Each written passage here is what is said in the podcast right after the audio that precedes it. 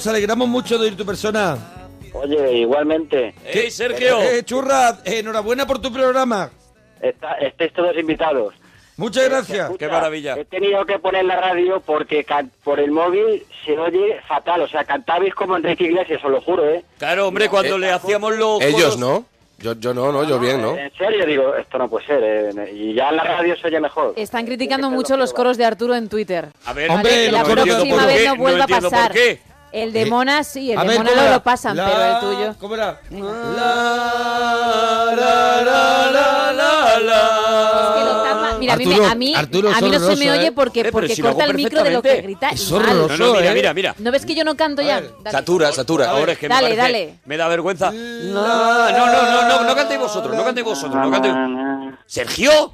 Sergio, que está Es- roncando. No, no, déjalo, déjalo, Sergio, es- ¿cómo es? A ver, Sergio, ¿te- ¿la tienes ya? Es un momento. El moco, sorbe moco. Pero es, es bastante nasal, ¿no? Sí, es que tiene como congestión. Asco. Ay, que está sonando de verdad que Eh, tiene moco. Hago, hago. Ay, a mí me da asco.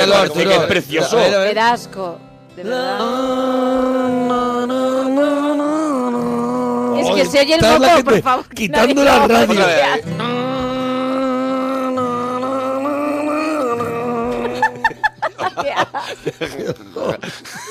Traga. De verdad que Oh, siempre oh, qué yo cada vez, ya no sé ni cada vez que empiezo un programa digo ¿Qué va a hemos renovado. Ya. ¿Qué le queda por hacer? Me pregunto yo. Madre mía. Sergio, ¿qué nos quería contar, churra? Sa- ¿Sabes por qué he llamado? Por- porque lo del disco lo tengo claro, claro, claro. Es que yo grabé un disco de chico, de pequeño. En serio.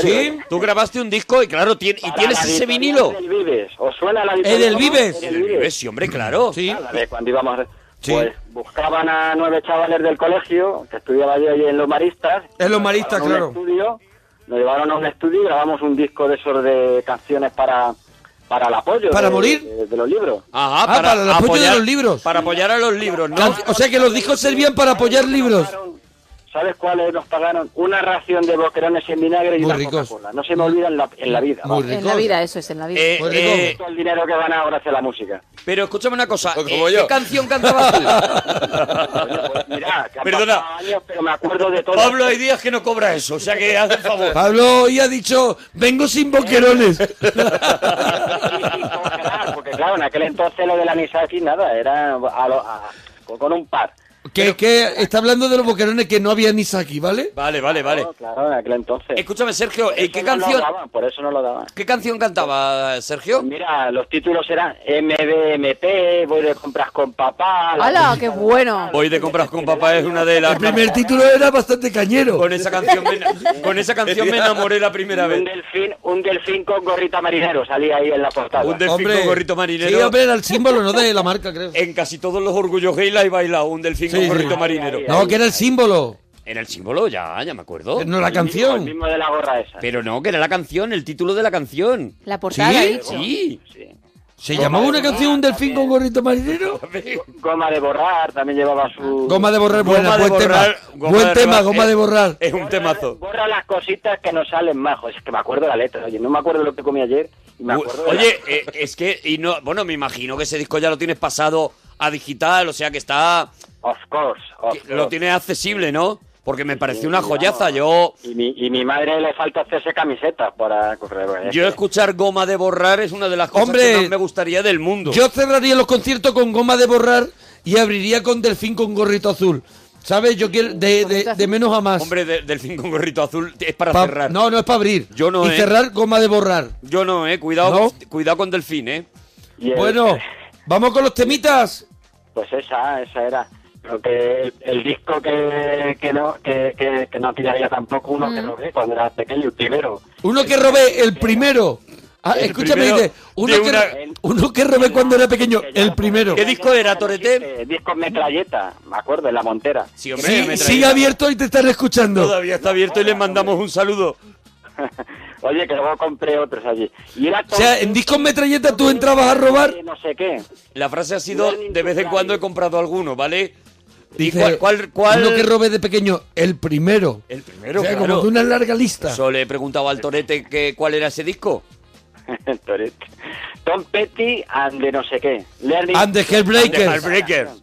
Tom Petty and the no sé Es, qué. es lo malo de robar música, que te robas cualquier cosa, Claro. no- al final no te quedas con ello. Menos mal que me fue la sesión rock. Me podía, si era otra, pues yo qué sé. ¿En Tom qué sesión, en qué sesión te metías? ¿En la de rock? ¿Qué? ¿En qué sesión La- te metías? En la sesión de rock. En la sesión rock, ¿no? Era donde... Por cierto, el, el hombre ese que ha llamado antes me he quedado con las ganas de, de qué concierto es el que, el que ha estado. Me he quedado con las ganas de Es verdad, es verdad que al final es que las Se nos ha conversaciones... pasado, sí. A ver, las conversaciones con Aurelio molan mucho, pero no, eh, no son muy... Tienes que dejar llevar. Controlables, ¿vale? Aurelio lleva su marcha y nosotros, digamos que ahí somos meros comparsas de lo que diga Aurelio. Entonces no ha querido entrar por ahí por lo que sea. Cosas, cosas personales, a lo mejor. Claro, Pues Claro, claro, que claro, también claro. son unos temas que hay que entenderlo, ¿eh? Uno Bueno. de, de siniestro total en el Viñató que fue, fue brutal ese, madre mía. Claro, ese es de, de su mejor concierto, ¿no? El de- mejor concierto de Siniestro Sergio. total, ¿no? Pero, eh, ¿entraste pagando o robado? Sí, las 5.000 pesetas. Cinco mil pesetas. 5.000 pesetas, una encima de la otra, de, Sí, todo, sí, sí. de todo lo que había ahorrado en la Como metralleta. estas. Dijo, como estas, de todo lo que no me había gastado en la lo que había metralleta. ahorrado en la metralleta. Como lo- estas, le dijo al de la puerta. Oye, como el- estas. El adelanto técnico que más odias y el que menos, ¿cuál es?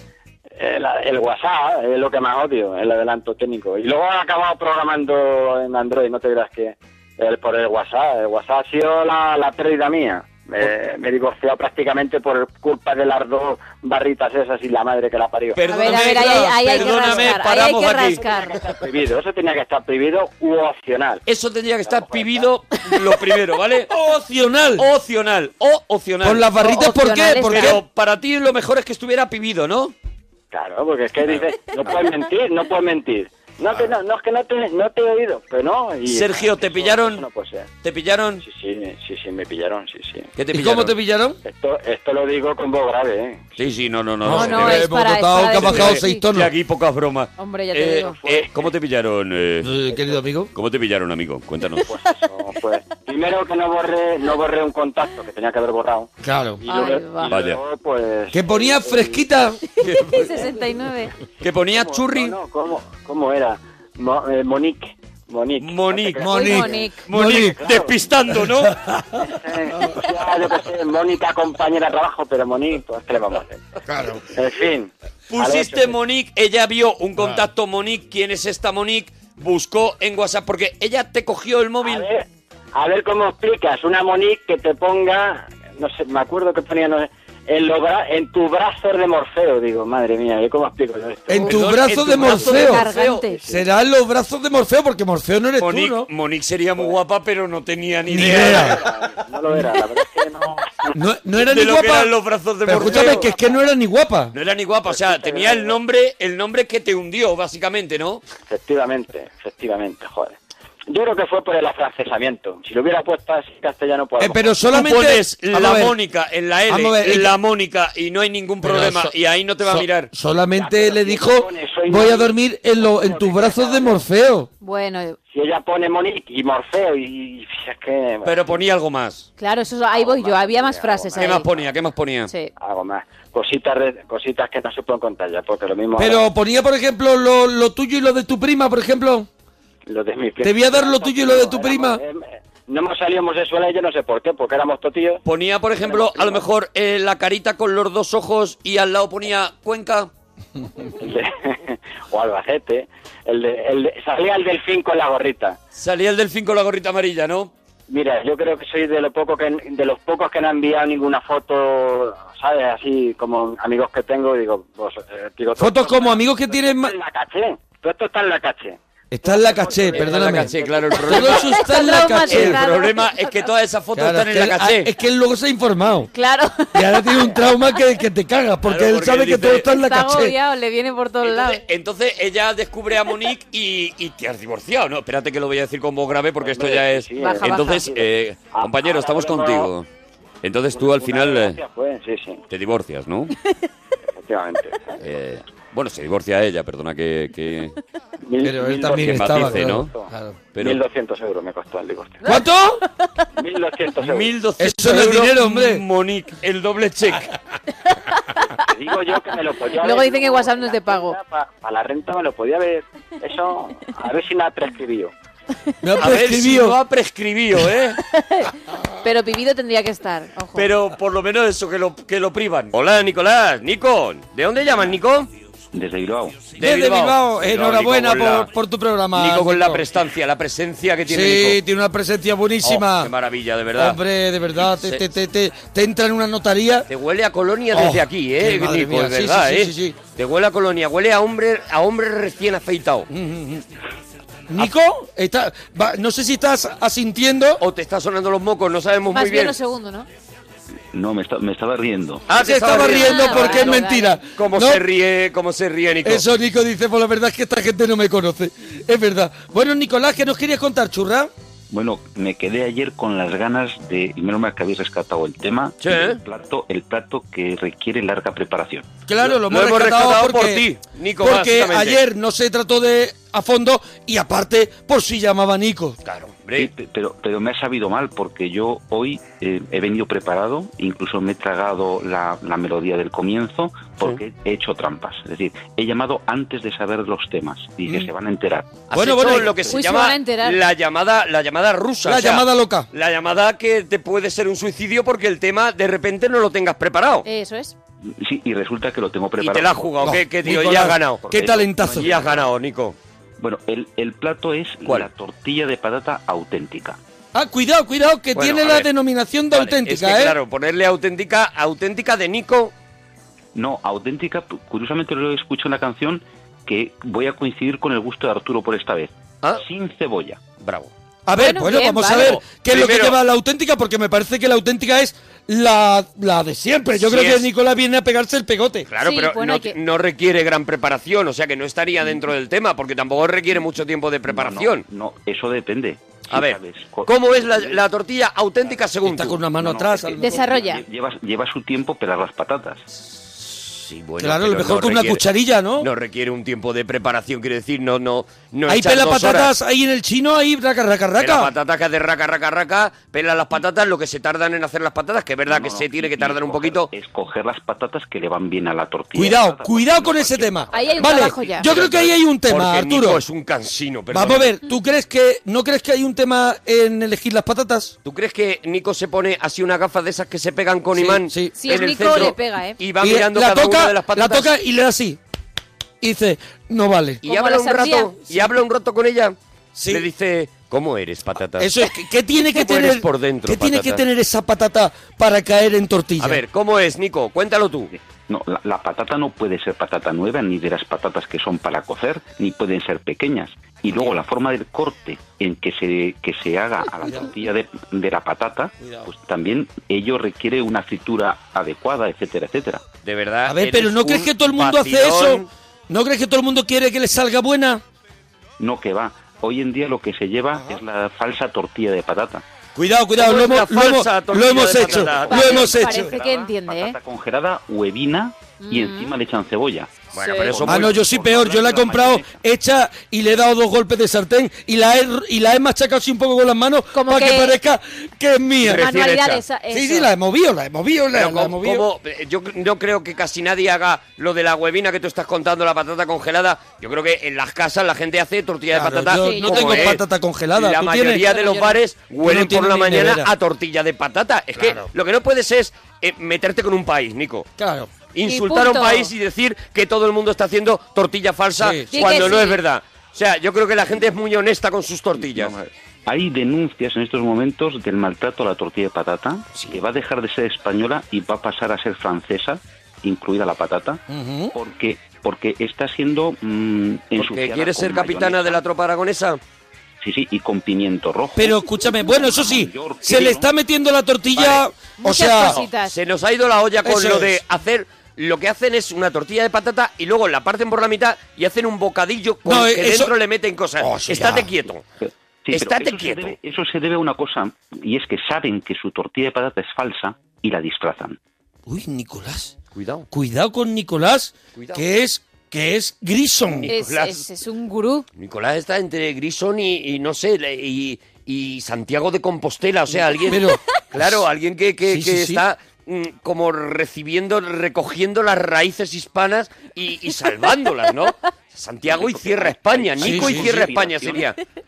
Hay una conspiración internacional culinaria para What? acabar con el patrimonio gastronómico español. ¿Tú crees que se reúne el, el G8 Sí, y dicen... Para vamos a ver lo de las tortillas ya o qué? "I wanna have some- Tortilla. Vamos a ver lo de las tortillas ya. Sí. ¿Tú crees que es eso? Sí, no, fijaros que cuanto peor se hace la tortilla de patata en España, más hamburguesas y más kebabs se comen. Claro, están Cuidado, cuidado que ¿Quién es la estadística? anulando, Nicolás, sí, sí, Nicolás. anulando la, la potencia de la tortilla de patata para de esta manera dejar hueco a productos invasivos, podemos decir. Sí, sí, totalmente. Es decir, eh, alimentos que no van para nada con la dieta mediterránea. Cuidado, cuidado con Sancho Ocaña. Cuidado que tiene un rollo hipnótico, tiene un rollo hipnótico y yo al final de verdad voy a llegar a casa y voy a tirar media nevera. El Cuidado. primo de Rivera de la gastronomía, de, De verdad, qué ¿eh? maravilla, Qué Nicolás. tío, qué tío. Pero bueno, lo tienes clarísimo, ¿no? Sí, vamos, es que se empieza por introducir la cebolla en la tortilla de patata y, y- y dentro de poco van a, van a hacer en Navidad tortillas de patata de- con turrón. Ya. Pero no turrón de. Gijona, sino del de chocolate. Turrón, Sí, sí, es verdad que no es turrón, que no es turrón. de arroz inflado. ¿Cómo le da a todo? Que le llaman turrón Ahora le acabo solo de dar porque tiene un bofetón al turrón de Claro, chocolate. al turrón de chocolate. Porque el de Gijona sí nos está gustando, Nico. Sí eh, conserva de alguna manera la esencia de España.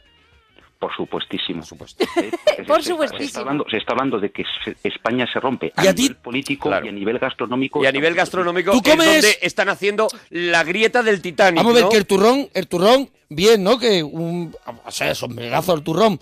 Pero tú lo tomas así a menudo el turroncito. O sea, dices, dices, Dice, bueno, 27 de julio. venga, me pide vamos, el un turroncito. vamos a pegarle al turrón. No, yo, yo el primer turón que como el- es inmediatamente antes de comprar el, el décimo de lotería en agosto. Bravo. De verdad, Bravo. tiene que ser para vivir Él con Nicolás. No, no, deja, deja, mía deja, deja. Él se come un turroncito y se compra el primer, el primer este de lotería. No, lo compra, al contrario. Y compra una- el décimo y se come el turrón, creo. y una figurita para el Belén. Ahí. ¿Sabes? En que agosto. no le pillen, que en no agosto. le pillen. Y él dice, yo esto ya lo tengo hecho. Di que sí. A mí no me vais a pillar, ¿no? No, tenemos que ir preparando la Navidad en agosto, porque en Navidad estamos preparando ya Que pilla el cuerpo De, de cara a las fiestas, a las vacaciones de verano. Claro, es que te- no, Semana Santa estarás preparando ya eh, en Navidad. Claro, es que te Claro. pilla el toro, ¿no, Nicolás? Sí, esto va de quinoa. ¿Semana Santa te la pasas vestido de carnaval? Sí, sí, sí. Bueno, yo en, en- en Semana Santa yo estoy preparando eh, el Halloween. Claro. Pero Halloween es antes. No, bueno, depende De la- cómo se mire. Claro, es que el, problema que es que viene, tampoco claro. sabes qué es lo que viene y estás, pues eso, siempre preparado, ¿no, Alerta, Nicolás? claro. La cuestión es vaciar el calendario ¿eh? para que pensemos de fecha en fecha y así Sí. nos van vaciando de sentido. Tenemos que la tomar vida. nota de lo de, Claro, claro, claro, de- Por favor, aprende, de aprende. Nicolás. Y, y del, empieza sí. por poner cebolla en la tortilla de patata. O sea, todo comienza con la cebolla en la, en la tortilla de patata Sí. y a partir de ahí digamos que es el declive Es el mal del de España. imperio, ¿no? El, el- el declive del imperio. O sea, lo de Carlos V pues realmente viene porque seguramente en aquella época se le empezó a echar cebolla a la Mm. Se le tortilla. fue la mano. Como comprenderán, no puedo estar más de acuerdo contigo, Nico, de verdad. Y además, ahí es do- cuando se habla de las dos Españas, no se habla de liberales No, y eh. conservadores o derechas y izquierdas. No, no, no, no, no. Se habla algo más profundo. Es algo más fuerte. O sin cebolla. Cebollistas o sin cebollistas. Esta es, este es el, el verdadero Mm. Pero que cisma. siempre hay una cortina de humo, ¿sabes? Con un tema que para ellos Sí. es más interesante, ¿sabes? No, o nos lo venden más interesante. Los rojos, los fachas, no sé qué, No, déjate es de rollo. La casta. No camufles. No ¿Tú, camufles. ¿Tú le estás echando cebolla? No, no, no, yo soy neocon. No, tú eres con cebollista o eres es. sin cebollista. Además, fi- fijaros si esto es importante, Sí. que no se hacen encuestas sobre ello. Claro, claro. No interesa. Claro, claro. no interesa, no interesa sacarlo. eso es. Tú imagínate un domingo que te compras todos los periódicos en la portada, todos las, los periódicos tienen Mm. una la verdadera encuesta sobre la tortilla con cebolla o sin cebolla. Mí- Imagínate, rompiendo familias. que a mí las encuestas me dan igual, o sea, yo estoy de acuerdo en que la mayoría de la gente le gusta con cebolla. Lo que no, estoy es a favor de que les guste. De que eso pase, ya, ya. A favor de que eso O pase. sea, Yo- ta- te- porque- te- no porque- te importa que existan, lo que te molesta no, no, es, que, es que se consuma. Soy consciente, te lo digo, porque en Twitter, cada vez que hacen la encuesta, hay gente que me pone la, la encuesta diciendo, mira, hay más gente que le pone cebolla. Ya lo sé, ya lo sé. Pero no me gusta. Hay mucha gente equivocada, ya Claro. está. No, no solamente equivocadas, sino que los que están equivocados gritan más. Sí, hay una Claro. mayoría silenciosa que Sí. se calla su Sí. verdad Mi, mi, mi, y a veces Nicolás, imagínatelo El llegando, Sincebollismo, el sincebollismo es callado y discreto. llegando al bar en Navidad Mm. y pues del bar diciéndole, toma, te he guardado el cupón, el décimo, como el del anuncio, Sí. para que se vaya. Para que se Pa' vaya. que se vaya, porque si Por no le da se la lo del dan- pulpo. Por eso se lo dan en agosto. Claro, Porque claro. dicen, ya está, yo ya, Ya me he está, quitado mira, de por lo Nico. menos a mi bar no viene. Pero tú imagínate a Nico llegando al bar y diciendo, ¿has, has elegido las patatas cada una Sí. de ellas para Sí. ver ¿Cómo si cortado? realmente... ¿Cómo las has cortado? Eso es, ¿cómo las has cortado? Por ¿Eh? cierto, has hablado del corte de la patata, Nico, y bueno, se te ve un experto en gastronomía y en geopolítica nacional. Eh, eh, ¿Cómo hay que cortar la, la patata para que quede bien en la, en la tortilla? Bueno, en principio tiene que ser quebrada. ¿eh? O Para sea, empezar a cortarla y luego Rota, romperla. rota. ir quebrándola, sí. Sí. No, en, no en forma de filetitos. Para que suel para que tenga almidón o suelte algo.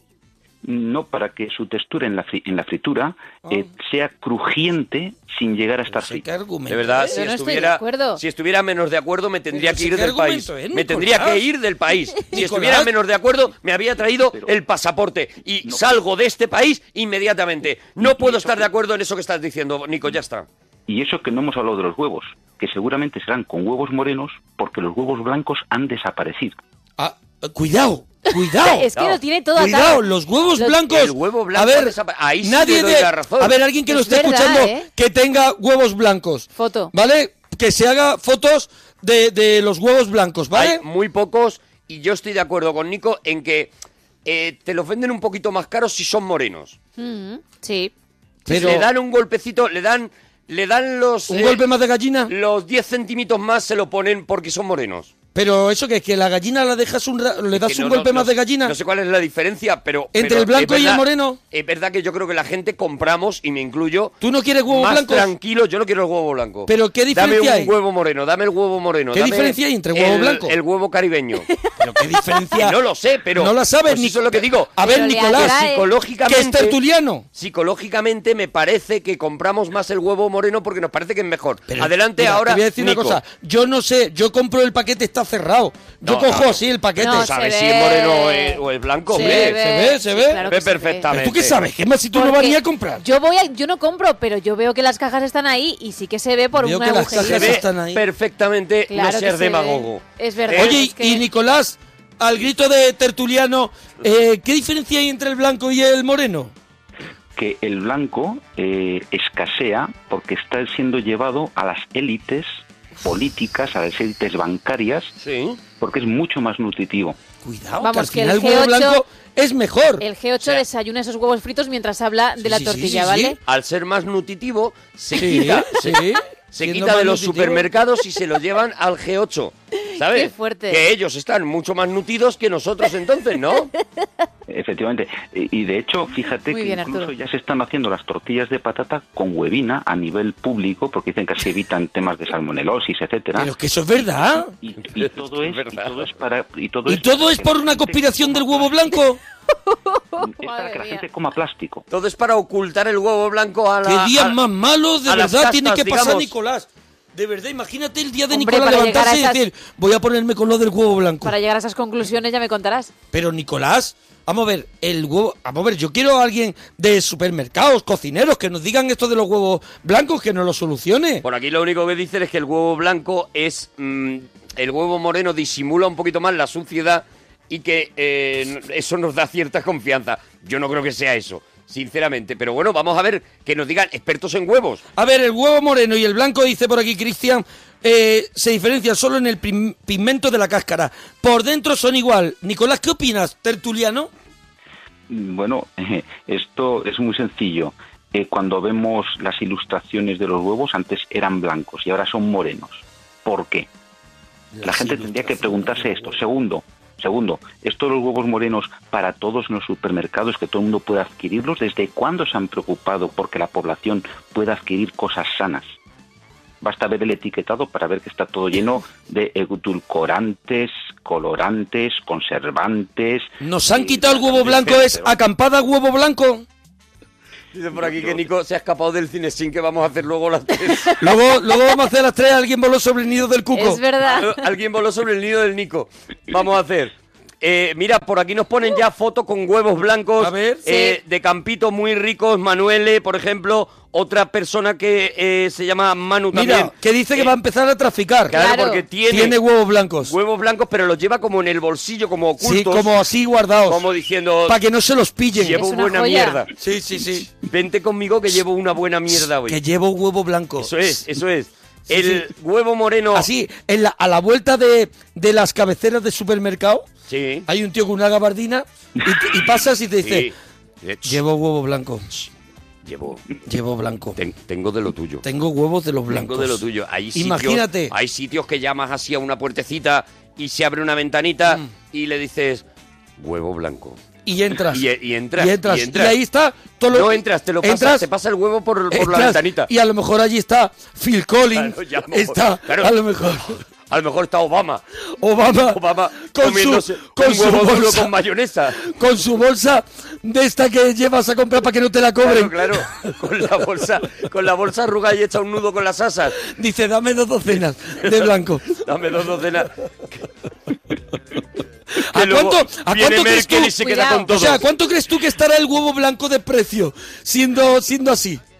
No lo sé, pero Carísimo. el hecho de que no esté ni cotizando en el IBEX ya nos puede hacer una idea de, de lo que lo que debe estar. Cuidado porque hay un oyente que nos A ver. cuelga una noticia de abc.es Sí. que se titula La extraña desaparición de los huevos blancos de los mercados y dicen que. Buen los titular. pardos han sustituido a los blancos en los mercados porque inconscientemente son asociados con pureza y naturalidad, Lo que he dicho yo. claro, aunque las diferencias nutricionales son escasas entre ambos. Vale, o sea, no hay diferencia. Eh, toda- Apenas. todo tu rollo de la cabeza, Nico, de que eso se lo llevan a unos Si me señores. está colgando gente huevos de su nevera que trae la fecha puesta en rojo de eso de ¿Quién que le firma- pasan un ¿Quién láser. firma ese estudio científico? ¿Eh? ¿Quién firma ese ¿Y lo estudio tuyo, científico? Pero el ¿quién señor firma? Barragán, da igual. Pero ¿quién firma el tuyo, Nico? Claro. igual. El mío, Feliz el El gato. tuyo. Feliz el gato. Lo firma. ¿Quién lo firma? Da igual. Si es todo un rollazo que inventado. Claro, pero que. Académica palanca, qué Hombre, marda. Claro. Claro. Pero, Nico, vienes aquí en Merdas, un programa, y de repente, dices, ¿quién firma este? Y de, repente- de verdad que eres eh, eh, un tertuliano, ya está. A ver, el color depende exclusivamente del alimento de la gallina. El pienso es el, culpa- el culpable, dice Alonso Molinaro. Pero esto no quiere decir que sea mejor el pienso o peor para que dé cáscara blanca. No, si al final son iguales, lo han dicho antes. Ay, bueno, ¿Te nada. has, te has cansado? ¿Hay que ¿Te has cansado? Ahí en plan, ¿Qué va, qué va, qué va, qué va? Vamos a ver. El huevo luego revela su, su intrínseca verdad. Por muy moreno que sea el huevo, al freírlo, ¿cómo sale la clara? Blanca. Mira, ¿Qué eh, dices? te leo, te leo ver, otra sale cosita. transparente hasta que la Claro. hasta que la haces y se pone blanca. Te leo otra Con un efecto Premio Nobel. que es antiguillo. Te leo otra cosita, premio Nobel. Eh, hay una gran relación en que las gallinas con plumaje Mm. eh, y lóbulos rojos ponen huevos marrones, mientras las que tienen plumaje y lóbulo blanco ponen huevos blancos. Vale. Las que tienen huevos, o sea, las que tienen plumas marrones, suelen ser más grandes, por lo tanto comer más y por eso son más caras de mantener. Por eso cuestan más los huevos morenos que los huevos blancos. ¿Vale? Vale, Dice que solo depende de la estirpe de la gallina, dice también otro. contando, y, enseña, justo. y enseña un cesto donde hay huevos turquesa. Huevos turquesa. Huevo turquesa, qué maravilla. Cuidado, ¿eh? El huevo turquesa, precioso. Nicolás, la que has liado, ¿no? Bueno, yo ahí lo dejo. No, no, claro, deja el veneno. No, claro, ahí lo vas. el veneno. Ahí dejas una mentira. Ahí dejas una mentira detrás de otra. Nico, eso es lo que has hecho. Mm, Bueno, ¿y por qué? ¿Crees, Nico, que España... gallinas? ¿Tú, ¿Tú crees que la industria alimenticia va a utilizar gallinas que comen más para hacer huevos más caros que Pues son si lo venden más, sí, Nico. Si los venden más, sí. Claro. Porque si no, no habría bueyes, porque nadie comería carne de buey porque cuesta un montón criar a un buey. A un buey. No, pero como lo venden... hecho, Cuidado un momento, de hecho, poco ¿Qué a pasa, poco, buey? La carne de buey cada vez se vende menos. La carne de buey cada vez se vende Mejor menos. no le abras- no le pero abras escúchame, temas. casa, otro Nico, argumento. en tu casa. Otro argumento, de verdad demoledor. La carne de buey se vende cada vez menos, pero... Hay, hay- pero están abriendo granjas de buey de Kobe para intentar criarlo aquí en España. Porque no dan paran- abasto. Porque no dan abasto de traerlo de Japón y cada vez se vende menos. ¿Puedes cosa, dar un dato real? Nicolás, nosotros somos personas, ¿sabes? Tenemos un aguante, Nicolás. Claro. Lo que se vende como carne de buey de primera calidad a un euro Tampoco son huevos blancos. También. y, o- y otra, eh, la carne de buey.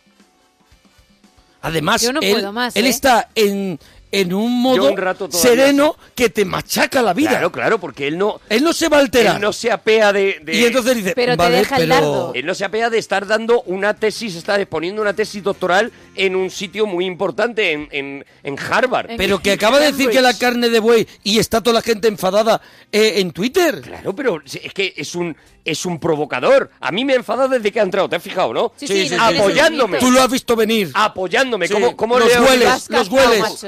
¿Cómo huelo el demagogo? Sí, sí. Ya ¿Cómo- te digo. ¿Cómo huelo el demagogo? Como buen tertuliano Hombre, que eres. Claro, claro. Sí. Claro, a mí me lo ponen delante. Entonces, eh, una pregunta. ¿Tú crees que España es más de muslo o es más de pechuga, Nico? Uh, Y Bueno, aquí de verdad... pechuga, de pechuga, sin, sin ninguna duda. Pero de pe- ¿Tú crees? Pues yo De creo acuerdo. que siempre que hay pollo a repartir, la, la tensión está en los muslos. efectivamente, sí, sí. Sí, pero, pero la gente que coge muslo es la misma que come la tortilla de patata con cebolla. Es que no, es que el, el, No, no, no, tiene es claro que- el argumento Vale, de la mira. tortilla y todo va a Es estar Bud Spencer, relacionado. es Bud Spencer Con la tortilla con cebolla, tortas. con la tortilla con cebolla no, pero va encuesta de eres de muslo o eres de pechuga, ya está. Por favor, haz Yo creo que la gente es más de muslo. Luego, cuando queda la pechuga, dice, bueno, para darle pechuguita. Y siempre te preguntan, ¿y, qué- y, ¿y cómo está? ¿Está sabrosita Eso o está es, secota? O está secota, sí, sí. yo Porque si no te piden eh, mayonesa. Eso es, El muslo no, el muslo no requiere. No requiere nada porque pasa solo, claro. Nico. Nico, Bueno, yo, yo mm, estos temas ¿eres muslero? no quiero, no quiero ofender a nadie, No. pero eh, Se has ofendido ya a medio mundo. ¿ya qué más te da? no, todo digamos que va en cadena. Es decir, una mala cultura eh, gastronómica te hace escoger muslo, te hace escoger tortilla de patata ¿Pero con cebolla, dice? echar mayonesa a las patatas fritas. O sea, ¿tú crees que hay un error, un error gastronómico en España de comer muslo? Bueno, es un error gastronómico menor, porque el muslo está rico, pero ante una pechuga, quien coge el muslo es gente que le gusta. torpe. entregar con Imagínate. Es Mira, alguien torpe. Yo que soy con pechuguero, yo que soy pechuguero, Sí, te sí. digo que el, el insulto que le estás haciendo a los musleros Sí, sí, me sí. parece que es para que te pongan la carita muy colorada, ¿eh? Yo acabo de lanzar la encuesta. Por Sí. favor. En el pollo asado os he nombrado para que, para que podáis ver los resultados también. ¿Eres de muslo o eres de pechuga? Y ahora ya que España hable, que es lo que me parece que debe hacer una persona Vamos demócrata, no, no un tío como Nico. Ya está, las cosas como son. Te lo digo así de claro, Nico. La, la democracia no está exenta de equivocación. Además, si, nos- ¿Nico? si, si el voto fuera importante, no nos dejarían votar a todos. Pero Nico. Cuidado con Nico. Nico, el tertuliano, verdad, ¿eh? Tienes el salidas Cuidado, Nico. Yo, yo te digo una cosa, una cena, una cena con Nico, de verdad, dice, mira, Nico, he preparado un pollito, unos muslitos de pollo asados y ya le vamos a poner un huevito aquí moreno. Bueno, y te imaginas pones- tú la cara de Nicolás. Le pones el muslo porque estás alienado por la sociedad. Claro, claro, te saca de pronto. Claro, te saca y de pronto. Y te quita el hambre. Claro, porque hay un gran hermano que nos vigila. Sí, claro. mira, Solo me voy la a compra casa, ya. Me voy a casa y ya, y ya picaré algo. Oye, Nicolás, tú que eres tan, tan diplomático y lo tienes tan claro, aquella vez que te colaste en algún sitio, ¿cómo lo hiciste? Pues fue sin querer. A ver, Ah, hombre, claro, Fue tú no te cuelas a posta, claro. No, no. Eh, Una vez que estuve dentro ya tuve conciencia y permanecí. Mm, Estaba en una en la universidad, eh, fui a la cafetería y sin querer mm, me metí en un en un agape, en un lunch de, de la Facultad de Derecho. Claro, yo al principio pues pensaba que aquello pues era la barra y tal y, me- y fui cogiendo un pincho y, y una Coca-Cola y cuando pido al camarero para pagar me dice, no, si esto es de la Facultad de Derecho. Y por supuesto yo no dije que era de Filosofía. me pasé por Derecho y... Como has hecho toda la vida, Como has hecho toda la haciéndote el longuis. haciéndote el Y longuis. que parezca más de lo que es, sí. Colándote en las bodas, que es lo que te Eso falta ya, Nico, de verdad. haciéndote el longuis.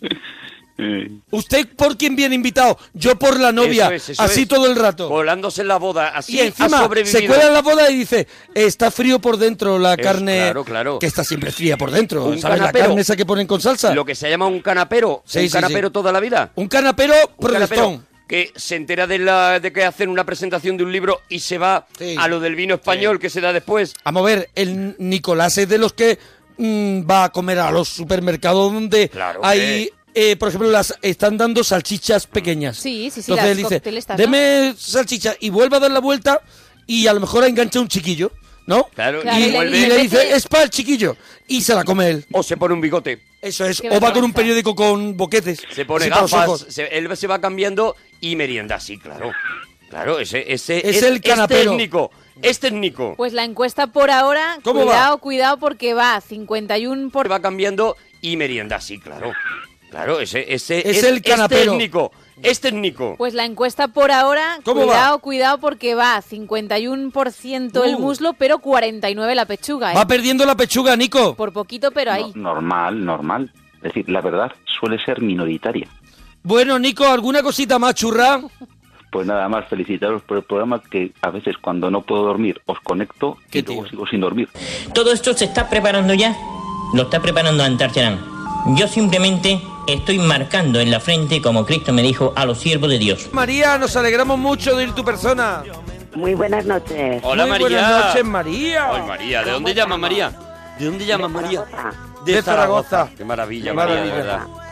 Qué Viva María, viva María. Viva Para María. cada uno, si puede ser. ¿Un qué? Una cosita para cada Venga, uno, si puede ser. venga, Adelante, adelante. empieza, empieza, Un no a la berrea. El reparto a María, de María. Venga, ¿con quién empiezas? Un no a la berrea. ¡Ole! No, ¡Viva no a la berrea, permíteme que aplauda. Y yo también. Y permítame que yo no vuelva a hablar con María ya Por en cierto, toda la llamada. Eh, Por cierto. Gracias. Espera, espera, un momento. Eso de dúchate que sale económico, mentira podrida. El Ahora, ¿quién Bravo, aplaude? bravo, No, no, que aplaude. Ahora ¿Por qué yo. aplaudes eso? Ahora aplaudo yo porque ya te vale. Malo. Porque Gema, ducharse no sale económico. No sale económico, cuesta No muchísimo el gas, económico. tal no sé qué. Y llevas viviendo de una mentira como todo. Llevas viviendo años de una mentira Sí. como todo. Ahora sácame. Vale. Ya ha tenido que venir María, porque eso no te lo ha dicho nadie, Nadie, nunca. nunca. Eh, nadie te lo ha dicho. en el gimnasio. Ella que se ducha en el gimnasio Claro, para, ya, para ahorrárselo. para ahorrar. Yo creo que María tiene también más morro. Sí, sí, Ya, sí. ¿Qué te ha dicho a ti, Gemma? No lo sé, no le he escuchado. Que guapísima y seguro ¿Eh? que limpia. Tres mentiras. seguro. O sea, Tres tres mentiras. María. Tú sí que Tres sabes, de mentiras verdad. en una, María. Vaya Tú intervención, sí que María. sabes. Venga, Vaya ya, llamadita. temitas, porfa. Vamos con los temitas, María. Hoy, hoy los temas son de caca madre, así que vamos con ellos. Venga. Cosas que hacen mejor los niños que nosotros. A ver, mm, ser sinceros lo ha dicho antes. Ya lo hemos mentira, dicho. Y es mentira. Es Mentira, mentira, solo si están mentira. borrachos, ya lo hemos Lo que dicho. pasa es que no tienen miedo. Vale, pero nosotros decimos cosas, a ver, cosas que puedan hacer física y eso mejor que nosotros, que nos Hombre, la ganan. flexibilidad, por ejemplo. Ya, Flexibilidad, ¿ves? Por ejemplo. Eh, la- por ejemplo, un niño mm, se levanta del sofá El y hace ¡pac! y se levanta. Nosotros ya nos levantamos y hacemos. Hacemos Hacemos así, hacemos así. ¡Vamos! Ay. Eso hacemos. es, eso es. ¡Vamos, levantando! Te duele todo el cuerpo. Mira, ¡Vamos sa- para arriba! ¿Sabes una cosa que hacen los niños? Sobre todo cuando son bebés. ¡Mira que me levanto! ¡Ah, Cuando son bebés, ¿qué hacen? Y, y eso sí nos dice, y eso sí nos dice, vámonos para adelante. Eso. ya es cuando ya, vamos para adelante. ¿Eh? Te Eso jaleas ya. como un borrico. Te jaleas como Eso un borrico. es. Arre ya, Sí, sí, sí, es la única manera de levantarte. Vamos para arriba. Una cosa que hacen los niños, los bebés, y luego a medida que van siendo mayores ya Sí. les resulta muy difícil, Sí. es vomitar. La facilidad Sí. con la que un bebé vomita Excelente. Qué cosa tan brutal. bonita. Excelente, Es excelente. Impresionante. Están Cierto. mirando tranquilamente a lo mejor a una cuchara y hacen de repente agua. y aquello sale como eso como la bola de pelo de un gato Y- y con- y con- el niño no cambia la cara No ¿eh? cambia la cara. o sea tú vomitas y tú tienes los ojos como dos huevos Sí, duros y la sí, cara sí. colorada. La, cara colorada. te duele la garganta el niño vomita y hace y inmediatamente se puede estar riendo Y puede estar sonriendo a lo mejor por Sí. algo que ha hecho Peppa Pig. puede estar viendo la tele a Peppa Pig riéndose y vomitando a la vez. Tú imagínate tú vomitando y riéndote, imposible. Eso lo pierdes con la edad. Yo Esa para, facilidad yo para, para vomitar pena, primero, yo para vomitar primero tengo que decir, ah, para vomitar. Es verdad, verdad. Vamos, claro. Bueno, eh, María, no te podemos hacer los temas nosotros, ¿eh? Tu disfraz de Halloween. Pues mira, mi disfraz de Halloween es de muerta siempre. De muerta. ¿Cómo, De te, muerta. ¿Cómo te pones? ¿Cómo te pones? Es que, a ver, es que yo nací el día de 1 de noviembre. Ah. Sí. Y como siempre, sin tarjeta. Ah, no. y siempre he ido al cementerio el día de mi cumpleaños. Oh, es una- He aprendido. Una suerte. Es una suerte y una bonita costumbre maravilla. que no hay que perder. Soplar allí las velas. Yo nací 15 días más tarde, qué Y, pena. y escúchame, María, ¿y dónde colgáis la piñata? Allí en el cementerio. Qué rico. Hombre. ¿De un ciprés? Ay, Qué rico. Puedo ser, cool- puedo ser un poco cool, pues de la lápida de mi padre. Claro, Qué maravilla. Una, maravilla. cosa más bonita. María. Una maravilla. Nos ha quedado Halloween esta llamada. ¿Ha- ¿Has notado poco a poco que iban yendo menos invitados? Que ya estaban dentro. ¿Notabas de pequeña que los niños Que ya, ya estaban dentro muchos de los invitados. Amigos, sí. de pequeña notabas que los niños por lo que sea los padres no les dejaban No ir a tu no cumple? venían. Ay, mi madre decía, pero que te quieren todos. Es verdad, porque al final les va enseñando que ese sitio donde celebrar el cumpleaños algún día no faltará Claro, nunca claro, al claro. cumpleaños. Iros Yo familiarizando. Siempre estaré Eso en mi es. cumpleaños. Siempre estaréis en mi cumpleaños. Es muy bonito, es muy bonito el gesto por Es tu muy parte. bonito, No, la sí, verdad. desde luego. La verdad que es una preciosidad. Eh, a ver, la última vez que tu pareja te dijo tienes razón. Vale, tengo que decir que ahora no tengo pareja. Mm, Bueno, la que cuando tuviste. Vale, pues cuando la tuve fue cuando lo dejé. Ah. Compré una Ah. botella de whisky y un... eh, No estaban bien las cosas. Dos litros de Coca-Cola de esta de... A ver, has de- añadido dos litros de Coca-Cola en el comentario porque estaban bien las cosas, ¿no? No, porque no estaban bien las cosas, si no hubieran sido latas. Ah, por, Y o una- sea, ah, vale, vale, vale. Un homenaje Vale. porque, pas, porque lo dejó. Sí, en plan latas. Eh, y, una, y una bolsa de hielo. Y le dije, cariño, esto se ha acabado. Y me dijo, tienes razón. Qué O sea, que bonito. fíjate qué Qué bonito, buena. Qué el bonito. acuerdo, el acuerdo Qué bien pleno acabaron, de la menos. pareja diciendo, oye, yo estoy hasta la nariz. Pues yo también. Y trae una botella de whisky, ¿sabes? Claro, claro. Y dice, además, no soy yo, eres tú. Y dice el otro, pues puedo- me pasa exactamente lo mismo. Era Johnny Walker. Johnny Walker. la botella de, de la y- ventana. y se la jincaron. A lo, a lo loco. Un plato para el frío, un platito para hacernos para el frío. Hombre, yo para mí un ceviche o un tartar. Un Pero para el ceviche, para el frío- frío, un tartar. Eso está frío, que es otra, otro tema. Claro, no, para, Platos para que el están invierno. fríos. No son Perdón, platos perdón. fríos, son platos para el frío. O sea, que te vienen bien Perdón, para es el que frío. No he oído los temas todos enteros antes. No pasa Perdón, nada, no pasa No nada, pasa María. nada, no pasa aquí nada, María. estamos, Unas lentejitas aquí estamos con las horas que hagan falta. Lentejitas, ¿cómo me estás haciendo ahora mismo las lentejas, María? Eh, no las hago yo, las hace mi amiga, pero las hace con... ¿Mi amiga? con- ver- sí. O sea, ¿tienes una amiga que, hace, que te hace lentejas? Tiene una- Hombre, y por supuesto, ¿a ti no te las hace nadie? A mí no. Bueno, a mí, a mí sí, en casa, pero... Bueno, invítanos no, y te las no es llevamos. mi amiga. Pero viene una, viene una persona y te hace lentejas y se va o, o hace más Claro. cosas. No, hace y me las pone en un tupper. Qué maravilla. Qué maravilla, qué como una madre. Qué maravilla, como una madre. ¿Qué las hace? Tienes que invitarla a, su- a tu cumpleaños. ¿Lenteja viuda o le, No, o le no pone choricito, ¿eh? Morcilla? ¿Qué le pone? No, no, no, vegetal, todo, todo. Todo Vegetal, vegetal, muy todo rico, vegetal. muy rico. María, todo vegetal. Chorrito de anís, ¿eh? Sí, que no te falte. Sí, hombre. Que no te falte, María, chorrito Eh. de anís. ¿Quieres que dejara a alguien? Claro que sí. No, en las lentejas, digo. Eh, sí, sí. Sí, sí, sí. Y otro por lo alto te echas tú. Claro. Y uno para limpiar creas. la boca antes de comer, ¿no? No creas, no. No, no, no. Eh, María, películas musicales, porque mañana vamos a hacer en el Cinesim eh, la peli Pesadilla antes de Navidad que produjo Tim Burton. Mm. Sí. ¿Alguna musical que te guste a ti mucho? Hombre, musical, no. ¿Te ha conmovido lo de Tim Burton, no? Lo de Pesadilla antes de Navidad. es que sí, no me lo esperaba. no te lo No te lo Esperaba. esperaba, te has, te has quedado... Sí, la ha Me conmovido. he quedado con- me- medio muerta. Bueno, Sí. pero, pero estás bien, ¿no? Superarás Bueno, esto. está en tu, en tu, en tu, Quiero en decir, tu disfraz. Pues no- no- Has no celebrado tu pasa, cumpleaños en la cementerios, ambulancia, tú no pasa puedes con nada. todo. y si no, siempre acabaré ahí. No pasa nada. Oye, ¿alguna, Eh. ¿alguna cosita más, eh, María? Que no me digas dúchate que sale económico. Claro, claro. Venga, pues no te digo... No, ¿Y una camiseta me he ganado o no? Ay, no, porque no... eh, No, no que- María, si no. quieres te hacemos los, lo- lo- la lista de juegos y si adivina uno te la damos. Venga, vale. Empezamos con la película que hay que adivinar. ¡Vamos, Monforte! Venga, a ver. ¿Qué piensa hacer con la empresa? Desmontarla y venderla por partes. Eh, Supongo que comprenderá que no me fascina demasiado la idea de que convierta 40 años de mi trabajo en un saldo. Al precio que pago sus acciones, señor Morse, va a ser usted muy rico. Ya soy bastante rico, solo quiero dirigir mis astilleros. Película. Pretty Woman. ¿Puede ser Pretty creer. Woman? Correcto.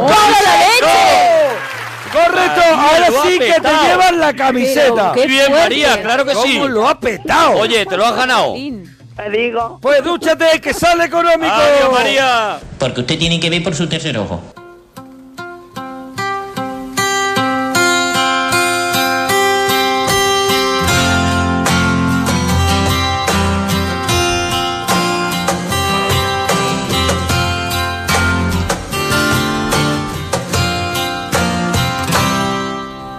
Cada dos minutos habla el andaluz con palabras que no son y me invita a pitarchos.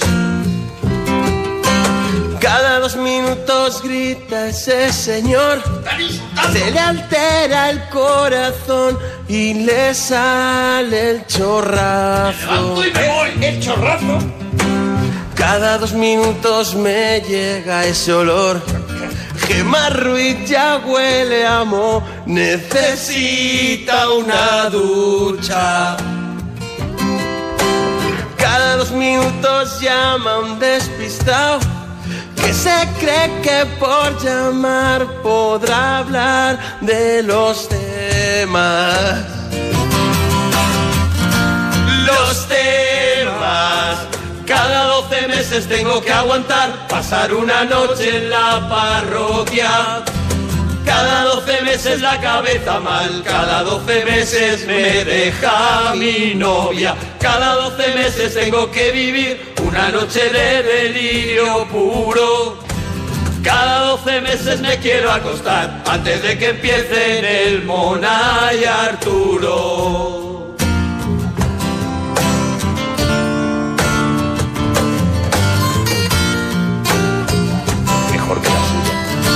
Mejor que la original. Gana bastante. Esto, todo esto es punteo. ¡Punteo! Aquí la gente se a va mí al siempre me baño. encanta La gente decir se va al baño. ¡Punteo! Y empieza el punteo. Es un temazo, ¿eh?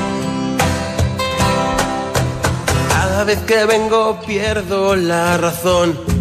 Me abandona la ilusión, me tropiezo y me cae. Esto es plagio, ¿no? Esta parte es igual. Esto no queréis pensar. Que vengo recuperación, se me queda una impresión y me curo despacio. Se le acabó el boli. despacio. Cada 12 meses tengo que aguantar pasar una noche en la parroquia. Cada 12 meses la cabeza mal, cada 12 meses me deja mi novia. Cada 12 meses tengo que vivir dos horas y media de delirio puro. Cada 12 meses me quiero acostar antes de que empiecen el Mona y Arturo. Cada 12 meses tengo que aguantar una noche en la parroquia. Cada 12 meses la cabeza mal, cada 12 meses me deja mi novia. Cada 12 meses tengo que vivir dos horas y media de delirio puro. Cada 12 meses me quiero acostar antes de que empiece en el Mona y Arturo.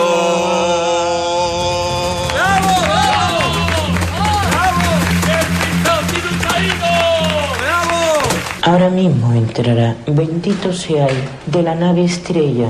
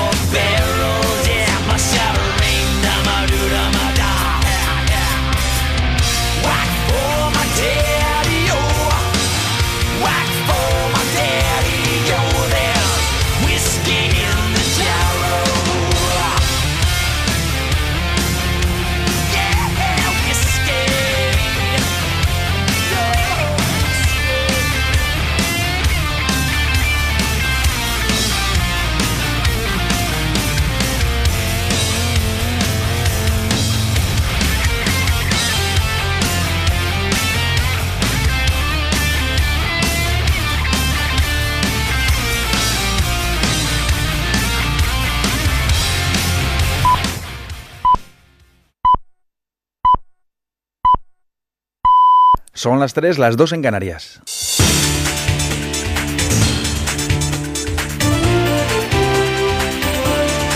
Noticias en Onda Cero.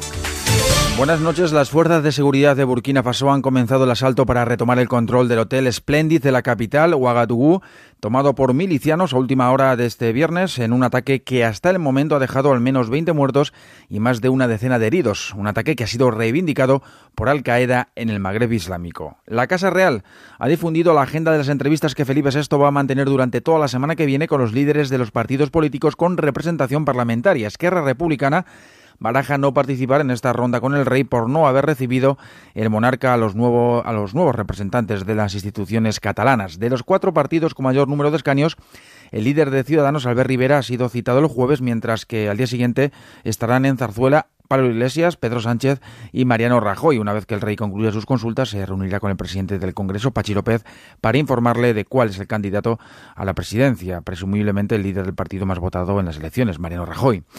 El presidente de la Generalitat, Carles Puigdemont, que va a comparecer el miércoles en el Parlamento para explicar la estructura del nuevo gobierno catalán que cuenta con 13 consejerías y una estructura que da relevancia especialmente a tres miembros, el vicepresidente Oriol Junqueras, la consejera de presidencia Neus Munté y el consejero de Asuntos Exteriores Raúl Romeva. Sobre la inconstitucionalidad de este último cargo a modo de jefe de diplomacia se le ha preguntado a Soraya Sáenz de Santa María. Nosotros, del mismo modo que estamos analizando la toma de posesión o las competencias que pueden darle a una determinada consejería, que se analizarán de acuerdo con la eh, doctrina que ya sentó el Tribunal Constitucional en el año 1992, pues analizaremos todas y cada una de las actuaciones de la Generalitat o del Parlamento por otro lado, la vicepresidenta del Gobierno en funciones ha asegurado que el nuevo presidente de Cataluña tendrá que explicar las subvenciones por valor de 500.000 euros que recibió de la Generalitat para sus empresas cuando era diputado de Convergencia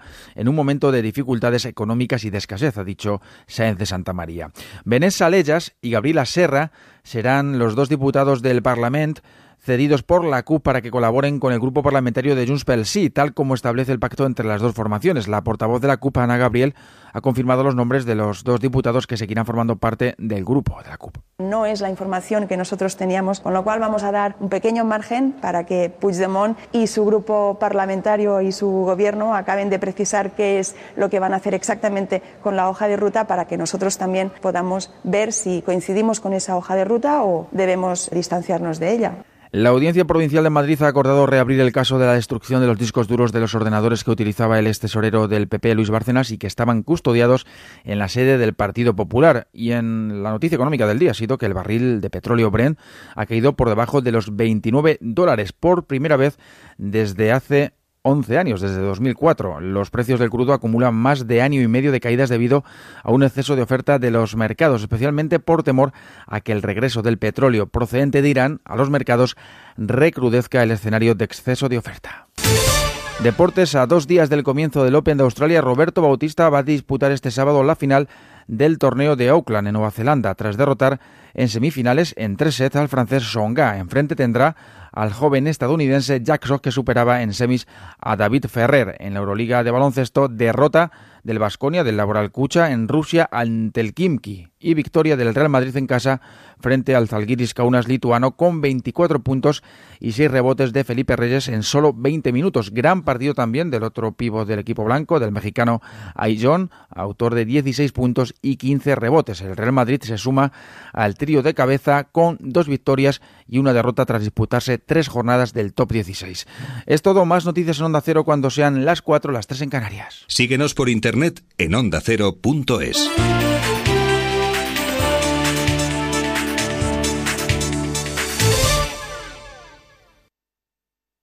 Todo sobre las mascotas con Carlos Rodríguez. qué gatazo más rico. Qué maravilla de gato. Cosa más bonita. Desde hace una semana le ha cambiado el comportamiento. Dice que era un gato que iba muy a su bola, pero le está acosando continuamente para que le cojan brazos. Voy a hablar de un pez que podemos encontrar en nuestros acuarios que se llama Oplosternum toracatum. Y es curioso porque este pez además es capaz, fijaros, de respirar aire atmosférico. Las mascotas y demás bichos, bichitos y bichazos tienen su espacio en Como el perro y el gato los sábados y domingos a las 3 de la tarde. Ofrecido por Royal Canin. Te mereces esta radio. Onda Cero, tu radio.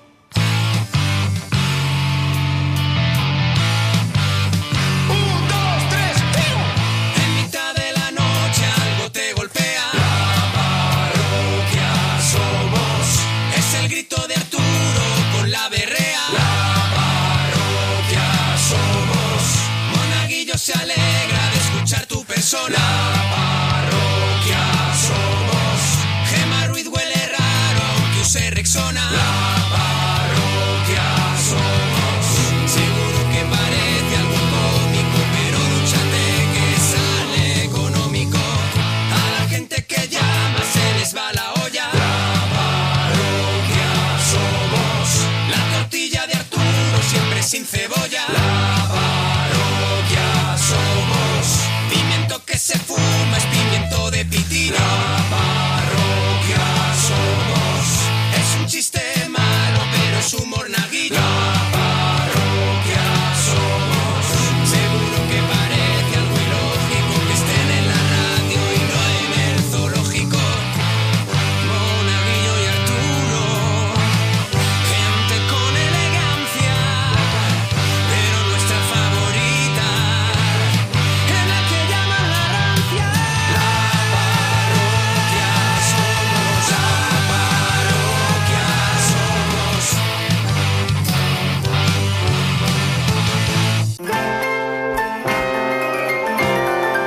Ay, Dios mío.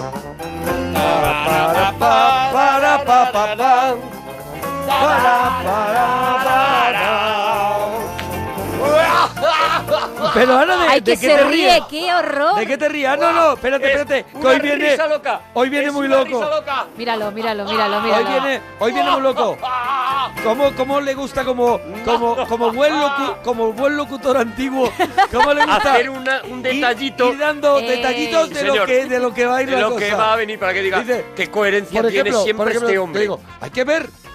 Has venido con camisa de fuerza, ¿no? Ajá, Hoy hacer el eso, eso, hay que hacer ese tipo de cosas. Eso es. Oye, eso ¿te es. has tomado la pastillita antes de que empecemos ¿Cómo el lo hila? Cinexin? Es verdad, es verdad. Bueno, Eso siempre queda bien. estamos en la parroquia. Sí. En el cine Sí. de la parroquia. No te enfades para decirlo. Es que estamos. Sí. Me da rabia la confirma coherencia. la evidencia. Me da rabia la coherencia que tiene cuando presenta las cosas, de verdad. No lo soporto. Hoy estamos con una película No, mira, que el no, gorro. que no Llevo te la, el gorro que- de lana. Claro, el gorro de lana. Lo el gorro llevo de lana puesto. Lo llevo puesto. y la cara, la mirada perdida. Y la cara. Bueno, y Una- sin el gorro de lana, los pelos de recién levantado. Los pelitos, los cuatro pelos muy verdad, mal muy colocados. mal Muy mal colocados. Sí, sí, sí. Una película que no te la abarcas. O sea, ya te digo yo que hoy no nos comemos la película. Hoy, Hombre, ¿cómo que hoy no? nos va a quedar película por todos lados. Ah, pues yo viéndola, la he visto hoy. Digo, pues una película al final que te llega mucho adentro, te, te- es muy. ah, Va muy. Es un puñetazo ahí al estómago, Sí, te sí, toca, claro, claro. pero, pero, pero digo, con. que- pero con, con algo muy fácil, con una, con una estructura muy fácil, con un argumento muy fácil. Mm. Y parte es también. De, de, de cómo de cómo están ellos, ¿no? De cómo están los actores y cómo está contado todo, ¿no? El argumento no es no va muy muy allá, pero el- las conclusiones que se pueden sacar Claro, de la claro. película es donde, donde digo yo que no te las vas a abarcar tan fácil. O sea, la película tiene 20.000 aristas porque está pensada así, está pensada por un tío, por Milos Forman, que venía del cine checoslovaco, que venía de, de hacer películas de estas que no entiende nadie, las cosas como son, porque el cine checoslovaco se entiende regular en el resto del mundo. Sí. Y, y aquí se adapta al cine americano, pero sigue haciendo estas cosas Bueno. un poquito que te dejan diciendo, Eh, pero ¿qué me quieres contar? No te lo da mascao. Él también, ah, él también se basa en una, en una novela del mismo título, Alguien por lo sorprendido del cuco, Sí. una novela que escribió Ken Kesey, creo que se dirá Ken así, Kesey, sí. eh, un escritor, bueno, es un, un escritor de esto de la contracultura norteamericana, pues alguien así, yo creo, quiero asemejar como a Kerouac, una, alguien así un poquito Sí, bueno, cañero, está, ¿no? Un está en poquito ese cañero. rollo, está en ese espíritu. Eh, también es un tío que eh, escribe sobre sus propias inquietudes y sobre sus propias experiencias, porque él había trabajado en un hospital de psiquiátrico. enfermero de noche. de enfermero de noche, eso es, y había visto un poco el trato que se tenía con los enfermos y de alguna manera había desarrollado pues una, un, un odio bastante fuerte, muy clásico de aquella época, a los a la- a tratamientos... la- y a la autoridad, ¿no? Que Sí. había en aquella época. Bueno, eso vendría más por la parte de, de Milos de Forman. Milos Forman, ¿no? Es el Eh, que saca la- un poco el, el- el- la chaqueta metálica de Kubrick, ¿no? Un Eso poco, es, ¿no? eso Yo- es, Milos incluso- Forman es el que incluye ese, ese sargento de Claro, hierro, ¿no? Aquí en la novela está mucho más la naranja mecánica de Kubrick. Sí, o sea, sí, esta porque- Mm. cosa de la sociedad eh, eh, utilizando como cobayas a, a personajes, a personas que, que tienen algún tipo de problema mental y mm, experimentando con ellos no a nivel psicológico, eh, sino a nivel psiquiátrico. Es decir, en este Sí, caso sí, lo que sí, vemos sí, en la sí. película es como los El pastilleo, el empastillas, pastilleo. los empastillan vivos y los dejan, bueno, pues completamente vegetales, ¿no? Mira, ese argumento además tiene mucha lógica cuando, cuando leo que la novela original, y es por lo que tienen muchísimos problemas con, el, con este escritor y eso al- en el momento de desarrollar la peli es que el protagonista de la novela es el jefe, el indio, ¿no? Sí, sí, sí, la Y el- novela está contada desde Eso el es. punto de vista del indio que, todo el rato. Que, que claro que es el que al final está un poco. No es que esté deteriorado, sino es, un poco el que está viviendo mm, si- el trauma. De, de lo que está ocurriendo, de, de lo que están haciendo con los pacientes, que es esa mm, lobotomización o, o como se llame, Sí, con, ¿no? con esa todos ellos. del Eso ser es. humano y... En este y caso, está. en este caso que no hemos presentado ni la peli, en este caso el prota será ese, ese intruso, el Eso es. extranjero que entra a ese mundo, ¿no? Ese señor que, y allá decimos en la, el título de la película, que podríamos decir, alguien voló, Voló sobre, el nido del cuco.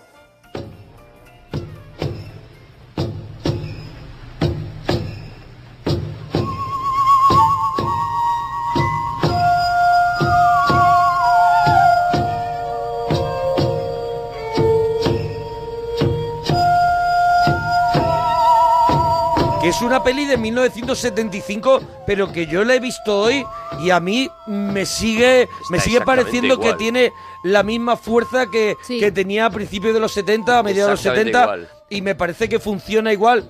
Y creo que hay muchísimas cosas que no, que no, que todavía no hemos superado y que en esa película están. Claro, porque la película, además de, de esto de lo que estamos hablando, habla de eso, ¿no? Habla de la lucha contra la autoridad, habla de... Habla de quitarte a gente que molesta de en medio. Bien, claro, de, de- quitarte a gente venenosa de encima. Habla de, de las habla de las dictaduras, ¿no? Eso Porque es, esa es la parte la parte que mete Milos Forman. Y habla de la, de, la, de la solución contra los problemas más rápido que hay es anular a una persona, ¿no? Claro, que, claro, que es, lo que es una cosa súper grave. y también en el fondo de cómo la sociedad se lobotomiza Sí. ante según qué cosas Se- y se, se ha- deja llevar, ¿no? Y también eh, nos hacemos eh, eh, mm, impermeables, ¿no? A, a- a- a No, lo que pero, está pero sucediendo, cómo, ¿no? cómo nosotros mismos somos, o sea, eh, eh, ya lo hablaremos un poco más adelante, ¿no? Pero cómo nosotros mismos nos acostumbramos a una serie de, de rutinas, a nuestras zonas de confort, ¿no? Si recuerdas, en esta película hay una serie de, de- de enfermos que están en el Que están porque quieren. Que están porque quieren, que no se quieren ir de ahí porque se han acostumbrado y que nunca votan en contra de la ruptura de la rutina. Mm. Cuando Claro. el personaje dice, oye, ¿por qué no cambiamos y así podemos ver el partido? No quieren romper esa rutina, ¿no? Yo creo que nosotros también nos acostumbramos a nuestra zona de confort, a que las cosas pasen todo el rato a la misma hora, de la misma manera, a que nuestros programas favoritos de la tele empiecen a la hora que tienen que empezar, a que a, a ese orden que es eh, el que el que promulga, el que nos encontramos dentro de, de esa, ese Sí. centro psiquiátrico, ¿no?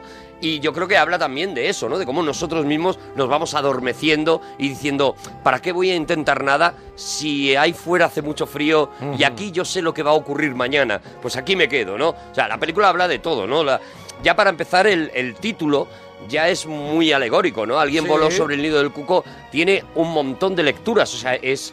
Es una traducción del Cucos Nest, por ejemplo, que sería... El, el manicomio mismo, ¿no? Sí, El- bueno, es, eh, eh, porque Cook, la expresión, que- creo que es loco, ¿no? El- esto es un Cucos Nest, es como es una casa una de jaula locos. de grillos. Una casa de locos. Sí, una casa de locos, una jaula de grillos. Sí. Es eh, eh, las madres americanas cuando hay tres primos peleándose en el Eso, salón dicen- Lo utilizan. dicen, Bueno, esto mi es un madre, Cucos decía, Nest. mi madre decía, esto es una casa de locos. Igual claro. que la mía, claro. Claro, Claro, claro, pues claro. eso, una jaula de grillos, una leonera, llámalo como tú quieras. Y también es una está- expresión popular, digamos, de, de jerga, ¿no? Y también está mezclado que yo he investigado ahí por ahí con una canción popular infantil. Eso es, sí. Que canta el indio, pero que canta solo en la novela, porque en la peli creo que no, No lo se ve, vemos. no se En la peli no aparece ese momento en el que se canta esa canción, que también ha- hace referencia a eso.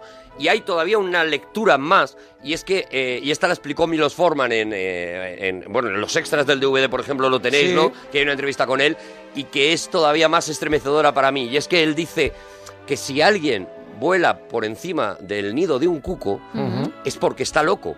Porque el cuco es un pájaro que no hace nidos, que lo que hace es que roba los nidos de los demás.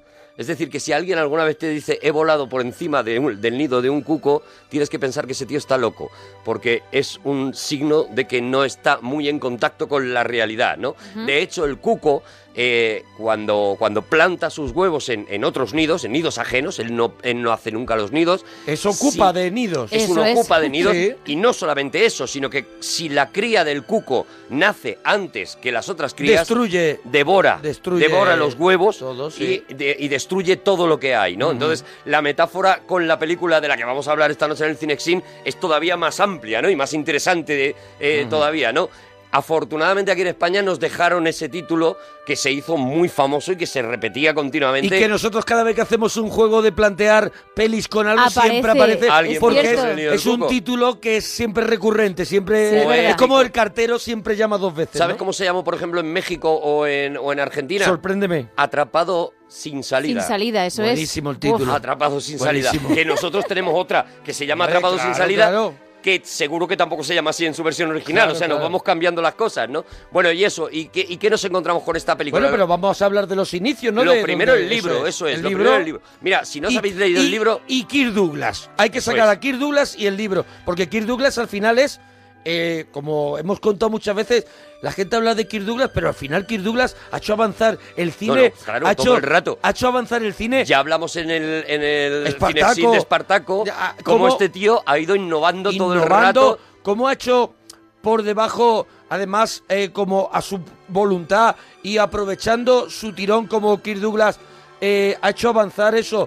Películas, proyectos. En este caso, este proyecto al final cae en manos de su- él pasa los derechos a Michael Douglas. Bueno, porque- se lo regala en un cumpleaños, lo Sí. cuenta en su biografía. En uno de los Sí. cumpleaños, harto ya de que eh, de intentar buscar financiación para la peli y que nadie le pague una película, como decían allí, una película con locos, él coge y se lo regala a su hijo, pero en la biografía dice que casi era un regalo envenenado. Era un poco como diciendo, Te dejo trabajo. bueno, mira, el muerto, sí. a ver Sí, qué haces sí. con esto, ¿vale? Te dejo un trabajito. Y afortunadamente Michael Douglas conocía a, a este Saul Sands, que era un, un judío que estaba intentando encontrar una buena historia para adaptar, y, y él sí consigue llevar esa, esa película, ¿no? Hacer esa película, pero antes... Pero antes, nos vamos antes Nos a vamos Broadway. antes. A Broadway, por Bueno, nos tenemos que ir al libro Antes. primero, porque Ujú. fíjate, qué curioso. Kirk Douglas tenía en aquel momento dos proyectos que no salieron.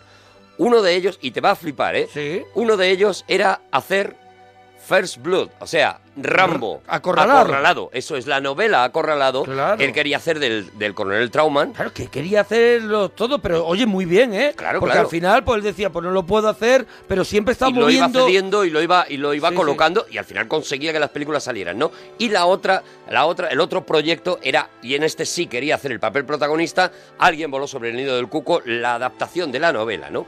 En la novela, si la lees, eh, eh, en realidad casi esas dos novelas podrían ir juntas una detrás de la otra. O sea, Me estás hablando de Acorralado. de Acorralado. de- o sea, vendría, sería la continuación de el nido del cuco. Prácticamente. Cuando él, cuando el prota, Jan Nicholson, sale con la mochila después de todo esto que ha pasado, Claro, ¿no? en, en la novela sí que se cuenta mucho y en la película queda un poquito más desvaído, ¿no? Pero sí que se cuenta mucho que este Jack Nicholson ¿De dónde ha viene, sido no? un tío, Claro, claro. ha sido un, un máquina en la guerra. Si y- Eso no nos lo cuentan. Claro. La No, peli, nada, la, nada. la peli carece de carece algunas veces de una profundidad en algunos de los personajes. quita alguna cosa, por eso Sí. es muy, interes- muy interesante de verdad leerse Sí. este libro, de verdad, Sí, ¿eh? sí, sí, sí, sí. Eh, eh, Lo que te cuenta es eso, es un, este tío ha sido un Rambo, como ocurrió en, en América en aquel momento, ¿no? Que de repente, al volver de la, de la guerra, eh, se encuentran, se convierten en unos eh, eh, apartados sociales, en unos vagos, en unos descreídos porque han visto una serie de cosas, una serie de horrores. Bueno, pues este tío, en, el- en la novela, este McMurphy, es una máquina de matar que ha vuelto a, a Estados Unidos y se ha empezado a meter en líos, a meter en problemas, sí, ¿no? sí. Llega incluso, bueno, a ser un violador, ¿no? Entonces, digamos que eh, sería como si a Rambo lo hubieran capturado, lo hubiera capturado el sheriff y eh, después de tener cuatro o cinco batallas y tal, había- hubiera dicho, mira Rambo, John Rambo, te voy a meter en el, en el manicomio a ver si es que estás loco Hmm. y si no estás loco, vas a la cárcel, ¿no? Bueno, pues en realidad son Vale, podía ser prácticamente el mismo personaje. ordenadas a lo mejor de una manera o de otra, ¿no? Eso es. Antes, antes acorralado y luego alguien Y, y luego, de cuco. inmediatamente, si, en, si la, en la novela original de, de Acorralado no muriera Rambo, porque moría John Rambo, ya lo contamos en el, en el, en el Cinexin de Rambo, podría perfectamente haber sido ese personaje una vez que le han capturado y que se lo han llevado ahí al, al manicomio, ¿no?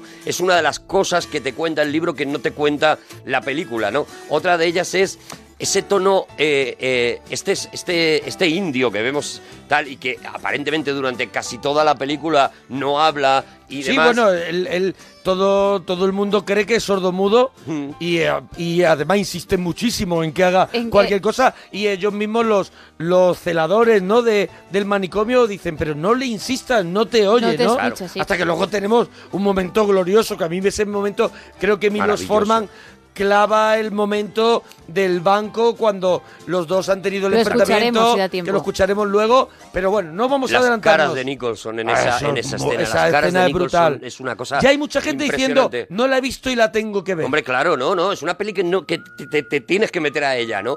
Efectivamente, nada más salir la novela, lo primero que, eh, que se hace es una adaptación en Broadway, una, una adaptación de teatro, que son los derechos que compra Kirk Douglas, porque no, el- sí, la sí. novela no, no se la quería vender el, el, el- el escritor, ¿no? Yo, yo tengo, yo tengo el dato de que Kirk Douglas accede a lo que llaman galeradas de la novela antes de que la novela salga y compra los derechos. Y entonces Kirk Douglas, cuidado que habrá mucha historia, esta es la que tengo yo, Kirk Douglas encarga al guionista de los vikingos que le haga una versión teatral de esa novela que tanto le gusta de los locos. Incluso el propio Ken Kesey, el autor de la novela, llega a hacer un. Sí, guion sí, participa en el libreto. Lleva llega a hacer un guion, participa en el libreto y se enfada muchísimo con Kirk Douglas y con Michael Douglas. De hecho, pide que se le quite de... ¿Has visto que he hecho no, Kirk Douglas y Michael Douglas, no? Como lo tengo metido Eso en la es, cabeza. como pero lo todo has el hecho mundo, muy bien, como claro. todo el mundo. Eh, eh, participa eh, y llega un momento que, que se quita Bueno, prácticamente tiene de una esa demanda película. tremenda y una cuenta, demanda tremenda. cuenta Él que, se que- enfada- que en Kesey estaba una noche en su casa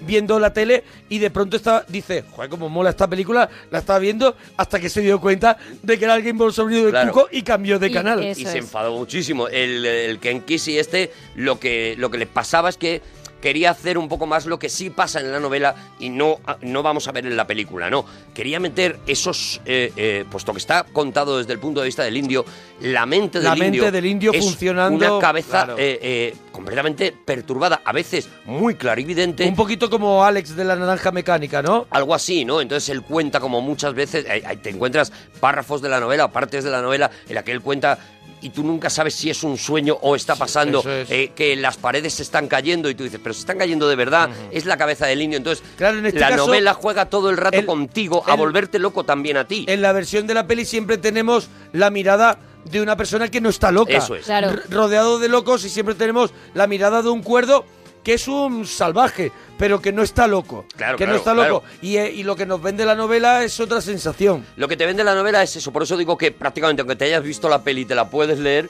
porque lo que vas a pasar es eh, lo Vas a que, complementar lo que le ocurre a Jack Nicholson. O sea, que a, ba- a base de estar en contacto con la locura, tú va a llegar un momento que te vas a plantear si te estás volviendo loco o no, ¿no? Porque todo el rato en la novela estás en, en- en el límite de esto es real o esto no es real. ¿Está pasando o no está pasando? ¿Es la mente del indio la que me está engañando o soy eh, o realmente esto es lo que está ocurriéndole a los personajes, ¿no? Bueno, es interesantísimo. Aún así, como tú has dicho, se hizo la adaptación a Broadway, Pero que ya hizo- es mucho más... eh, eh, No, no, ya se quita totalmente No, no, este rollo. Eso es del año, y es la peli. del año 63, más de 12 años antes de la peli, ya el protagonista es Kirk Douglas Mm. haciendo de- del personaje de Matt Murphy Sí. y, y se estrenó en Broadway y, y ya en el reparto, en aquel momento, bueno, en el reparto estaba Gene Wilder, por ejemplo, pero ya luego eh, volvió a adaptarse en el año 71 en Nueva York y en ella ya estaba, por ejemplo, Danny DeVito Danny haciendo DeVito. de Martini. Sí. O sea que la obra,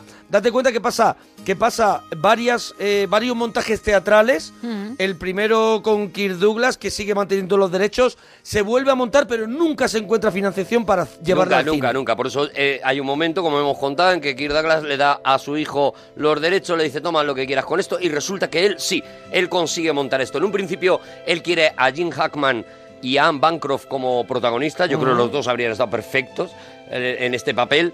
Eh, cuando tanto Jim Hackman como Anne Bancroft le dice que no, Anne Bancroft porque dice que es uno de los textos más misóginos que ha leído en su vida y se niega a hacer un personaje eh, eh, tan negativo de una mujer en una película en la que no había personajes positivos de mujeres. Y es verdad, porque prácticamente el- los, todos no, los personajes solamente son hay una enfermera celadoras. que acompaña que acompaña a Luis Fletcher. Sí, está Eh, también la vigilante nocturna esta que tampoco es tampoco es Tampoco especialmente es agradable. oro molío, tampoco es oro molío. Tampoco es pa' quererla.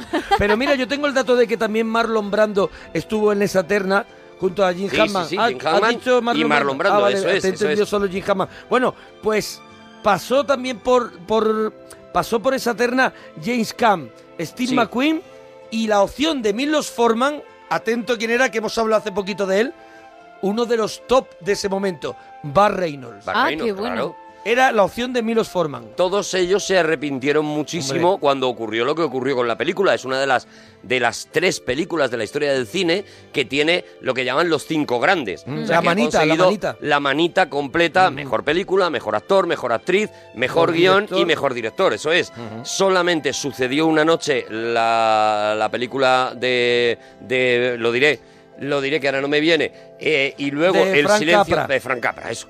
Y el silencio, de los corderos conseguirían ese quinteto, porque ni siquiera Titanic, que se llevó tantos Oscar, consiguió mejor actor. Con lo cual es eh, tiene cuatro, pero no tiene la mano completa, ¿no? Pero yo creo que yo creo que tú decías todos se arrepintieron, pero yo creo que eh, el loco de el loco que hace Jack Nicholson es 50% de la película. Sí, o sea hombre, que, no, claro, que es el mismo loco que vemos en El Resplandor y que y que y que la, la mano de Jack Nicholson es importantísima. Bueno, Dice- yo ver a Brando después de ver Apocalipsis Now, ver a Brando sí, haciendo sí. de loco también me hubiera encantado. Sí, pero ¿eh? yo hablo de la terna segunda de la apuesta de Bar Reynolds, Hmm. de Milo Forman, Jace Cam.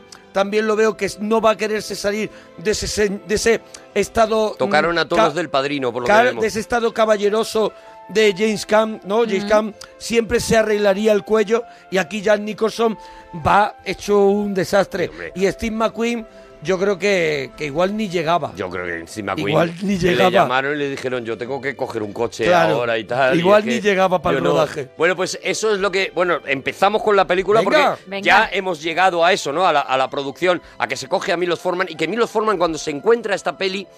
eh, a ver, hay que contar un poco la historia también de este tío, ¿no? Milos Forman es un tío que está haciendo cine en Checoslovaquia, que eh, Checoslovaquia en aquel momento está... eh, bueno, pues con una dictadura, en este caso la dictadura soviética, sometida a una dictadura muy fuerte, a la dictadura soviética, y que los padres de Milos Forman eh, han sido llevados a un gulag, a un campo de concentración, sí, sí. Y, y han fallecido allí, ¿no? O sea, esta Viene historia- rebotado, vamos es a claro, decirlo ya. O sea, esta historia que nos encontramos normalmente Está con... cargada, está cargada. Claro.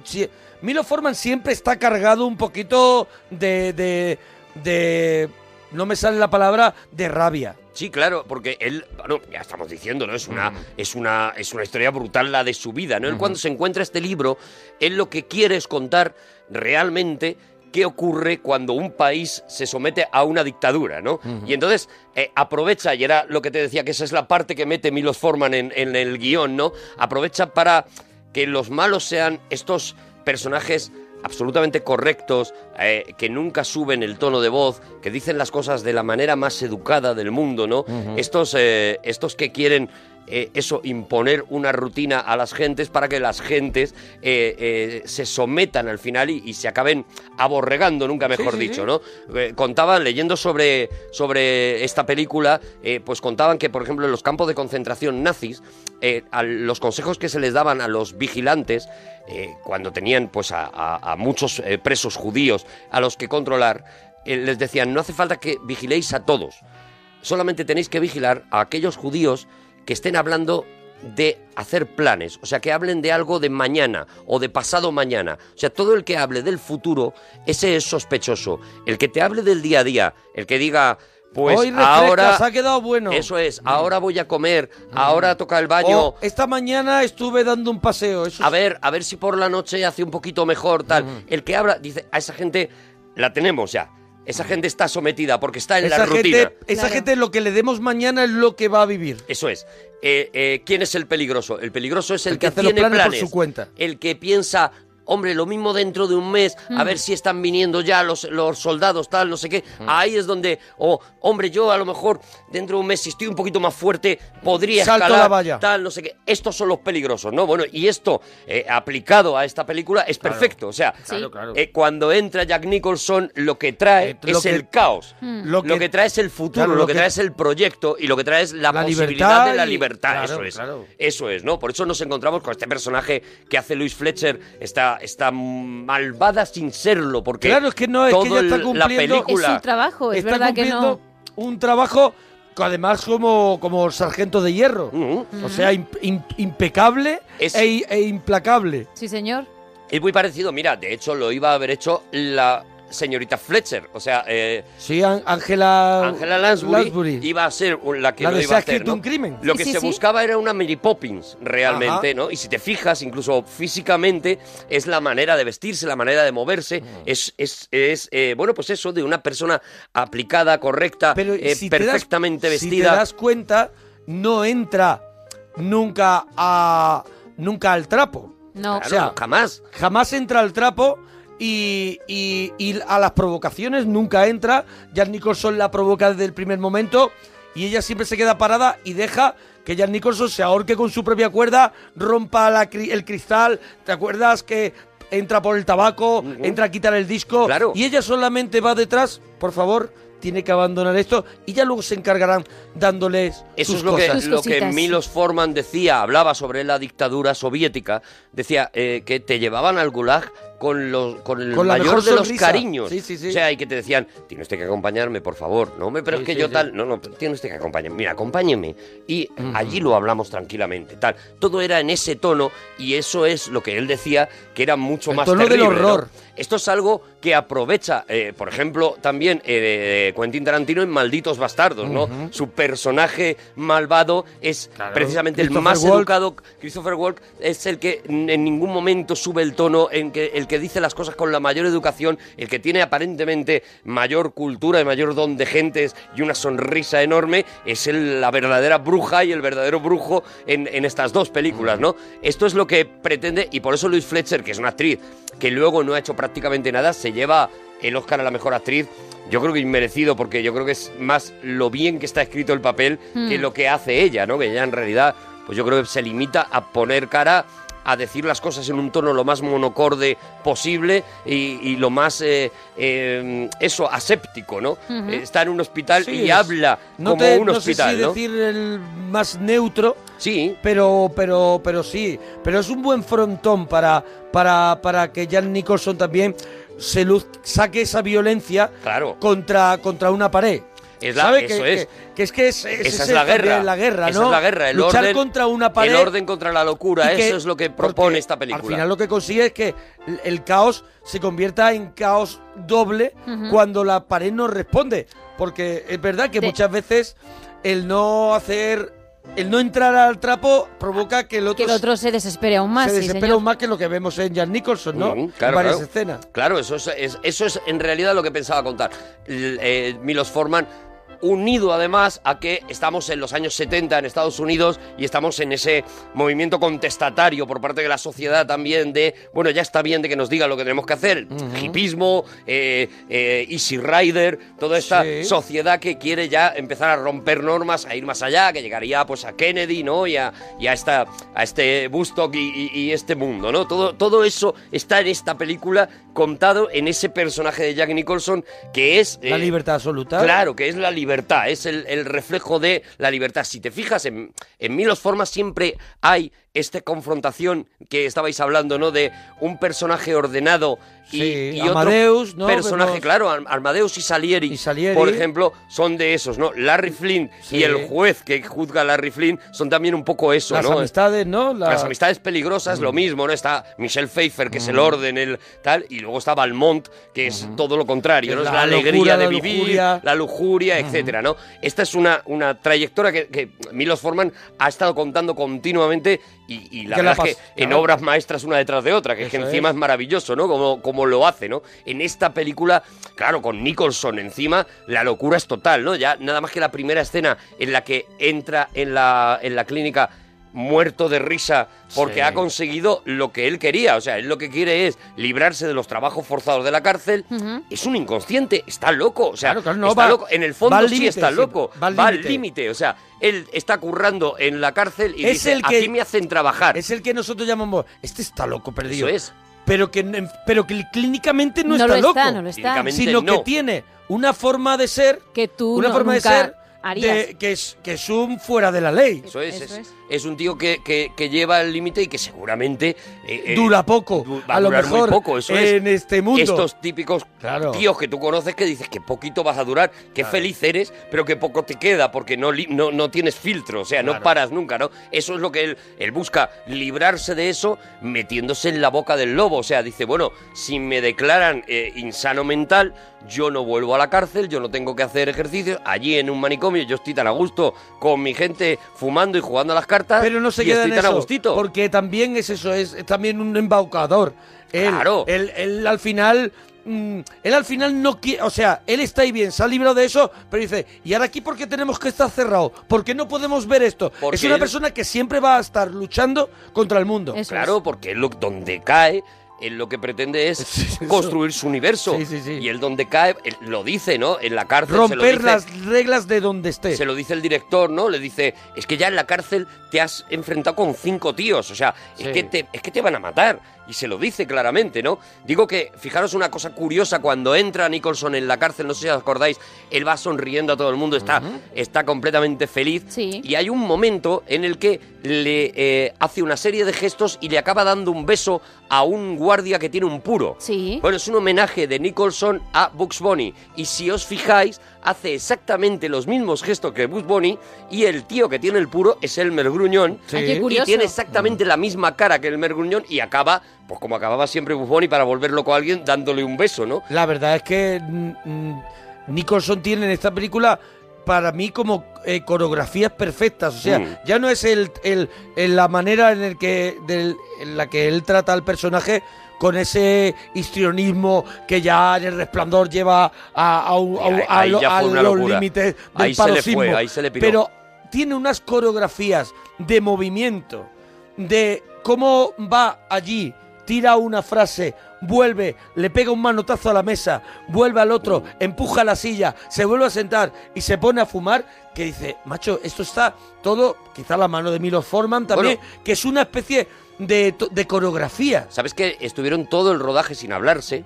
Porque eh, Nicholson es pacharlo de comer aparte. Ya, ya, ya, a Nicholson claro. no lo invites una tarde a Claro. tomar café porque no trae ni el surtido de pasteles Claro, ni nada. no, no, no, ¿sabes? no, y, lo O sea, que, y lo que a ella no le gusta. y lo que a ella no le gusta. Es, y sí. dice, no tendrás té rojo. Dice, Eso es, pero té si es que justo té té tibetano, té tengo tibetano. 15 tés. Pues no, tiene que Tiene ser que el que no tengo. Sí, sí. Bueno, pues... eh, eh, Es Ni- un tocapelota. Nicholson y Forman, que ya también lo era, ¿no? Eh, se odiaban mutuamente y sin embargo se respetaban muchísimo, de manera que los dos cuentan cómo flipaban con cómo trabajaba el otro sin querérselo decir porque estaban enfadados. Eh, como, como tú cuando te enfadas con tu hermano dices, bueno, pero en el fondo... Qué bueno, ¿eh? qué buena gente, pero yo no se lo voy a decir, ¿no? Bueno, Claro, pues claro. así se hizo la película. Y si te fijas, eh, Milo Forman muchas veces lo que hace es simplemente Dejar. dejar, la cámara y decir, Nicholson, pon caras, tío, porque vas a poner la Sí, que pero quiero. Yo no di- digo solamente las caras, digo cómo, cómo, es, cómo se Sí, mueve sí, no, los en, ese, movimientos, tal. en ese salón. En ese salón, lo bien aprovechado que está el salón, ¿sabes? Para que ellos vayan haciendo. Que también tenemos que decir que ese rodaje, todos lo- mm, o sea, ahí hay actores y todos los demás son verdaderamente enfermos de- del psiquiátrico. 89 ochenta y tantos extras extras tuvieron. para que dieran esa sensación. Y había algunos tan buenos y algunos que llevaron resaca, por ejemplo, como Danny DeVito y el Frederick, este, el actor este, que llevaron resaca de que estuvieron después del rodaje hablando con amigos imaginarios Bueno, sí. y cosas de ese estilo. Ellos se tiraron eh, realmente tres semanas, tres de las semanas del rodaje se la tiraron en, en una auténtica clínica Pero mental. es que muchas veces se eh, confundían quién era loco y quién era actor. De, de cómo estaban tan metidos. Ahí estaba Christopher Lloyd, que, se- que luego sería su, Doc. su- su- Luego sería luego Doc. sería- luego vendría su época dorada cuando lo descubren para el papel de Doc. Está también el señor que hace siempre del señor feo. Por ejemplo, en Los fantasmas atacan al jefe. En Ghost también. En Ghost, Sí, el señor El feo. señor con los ojos para adentro. Eso es. Está Danny DeVito. Está el tartamudo, Sí, que es Brad también Dourif. Brad Dourif, que también lo hemos visto.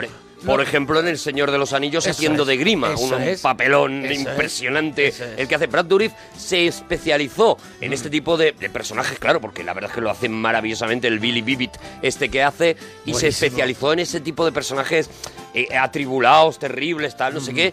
Y yo creo que donde hace ya el donde da el do de pecho es en el personaje de grima en El Señor de los Anillos en la película de Peter Jackson que hace ahí un tiene además una de las yo creo de las mejores escenas de la de toda la trilogía y lo hace Buah, maravillosamente. es una ¿no? selección de, de actores buenísimos, algunos de aquella época, algunos actores también de, de teatro, ¿no? De Sí, teatro. casi todos estaban, habían Eso es. estado en algún momento en la en obra original. en algún momento de, de un montaje, del montaje de, la, obra, porque eso tam- es, también eso eh, es. Christopher Lloyd también estuvo es. en otro de los montajes haciendo el mismo papel, ¿no? Pero eh, Milos Forman los lleva al extremo porque se encuentra con que los actores tienen demasiado ya mecanizado el papel después de hacerlo muchas veces en teatro, Sí, ¿no? sí, que Entonces, tienen- ¿Cómo hace Milos Forman? Pues hace hace, por ejemplo, estas reuniones de terapia que, Mm. que vemos que tienen, ¿no? Lo que hace es una cosa muy parecida a lo que Kubrick le hizo a Nicholson en El Resplandor. Lo que hace es agotarlos.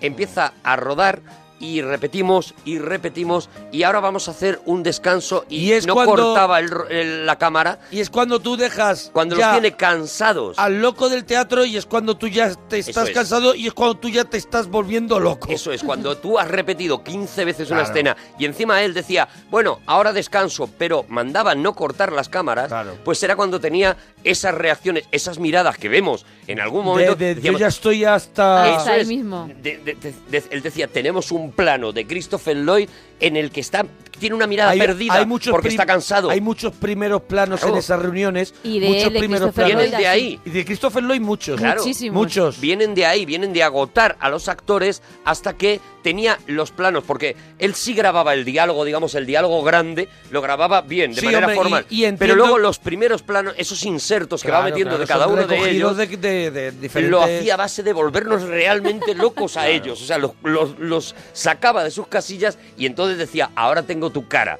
Y algo parecido... Lo que pasa es que, claro, Nicholson ya venía con, Venía el, con el culo culo pelado. Eso es. Pero algo parecido hacía con Nicholson en estos movimientos que tú dices, ¿no? Le Sí. marcaba los movimientos de tal manera y le hacía repetirlos tantas veces que al final el propio Nicholson, haciendo un poco de McMurphy, por vengarse de él, hace los muchos- hacía, pero le cambiaba alguna cosa Pero y decía, hacía mucho, eso es lo que yo quiero. Hacía mucho rollo como Alex de la Naranja Mecánica, rollo bailarín, Sí. malote. Claro, claro. Papam, papam, Es un papam. Sí, sí, sí, papam, y daba un golpe aquí, empujó una silla. Bueno, uno de los, uno de los problemas, no problemas, sino una de, de los retos, es que al final el prota, prota, prota inicial es el indio. No lo tenemos. Y de pronto tenemos un personaje brutal en la película que sale de, de que, de que, mira, uno de, de los que sale en la peli, que es el jefe del puerto, donde roban el barco Sí, para sí, escaparse, ese señor que se ve, verdaderamente es un señor de allí que conoce a una reserva india, donde hay un señor que es el indio, es este actor, este señor que se convierte en actor con esta película. Y Will Sampson se Eso llama. es, y que de pronto le dice, ven aquí, se lo traen y de pronto dicen, este tío es el que queremos, esta montaña callada es, es, es brutal. Y está magnífico, Magnífico. y luego tuvo una muy buena carrera eh, claro. en el cine y demás. Y fíjate, y una cosa bastante estremecedora, en un momento de la película él cuenta como su padre eh, había sido un alcohólico del que habían abusado eh, los de la clínica, porque también había estado ingresado en una clínica psiquiátrica y Sí. habían abusado de él hasta matarlo, ¿no? Bueno, pues desgraciadamente Will Sampson muere por culpa del alcohol también. Se convierte en un alcohólico, tiene que dejar el cine por, la, por, por su adicción al alcohol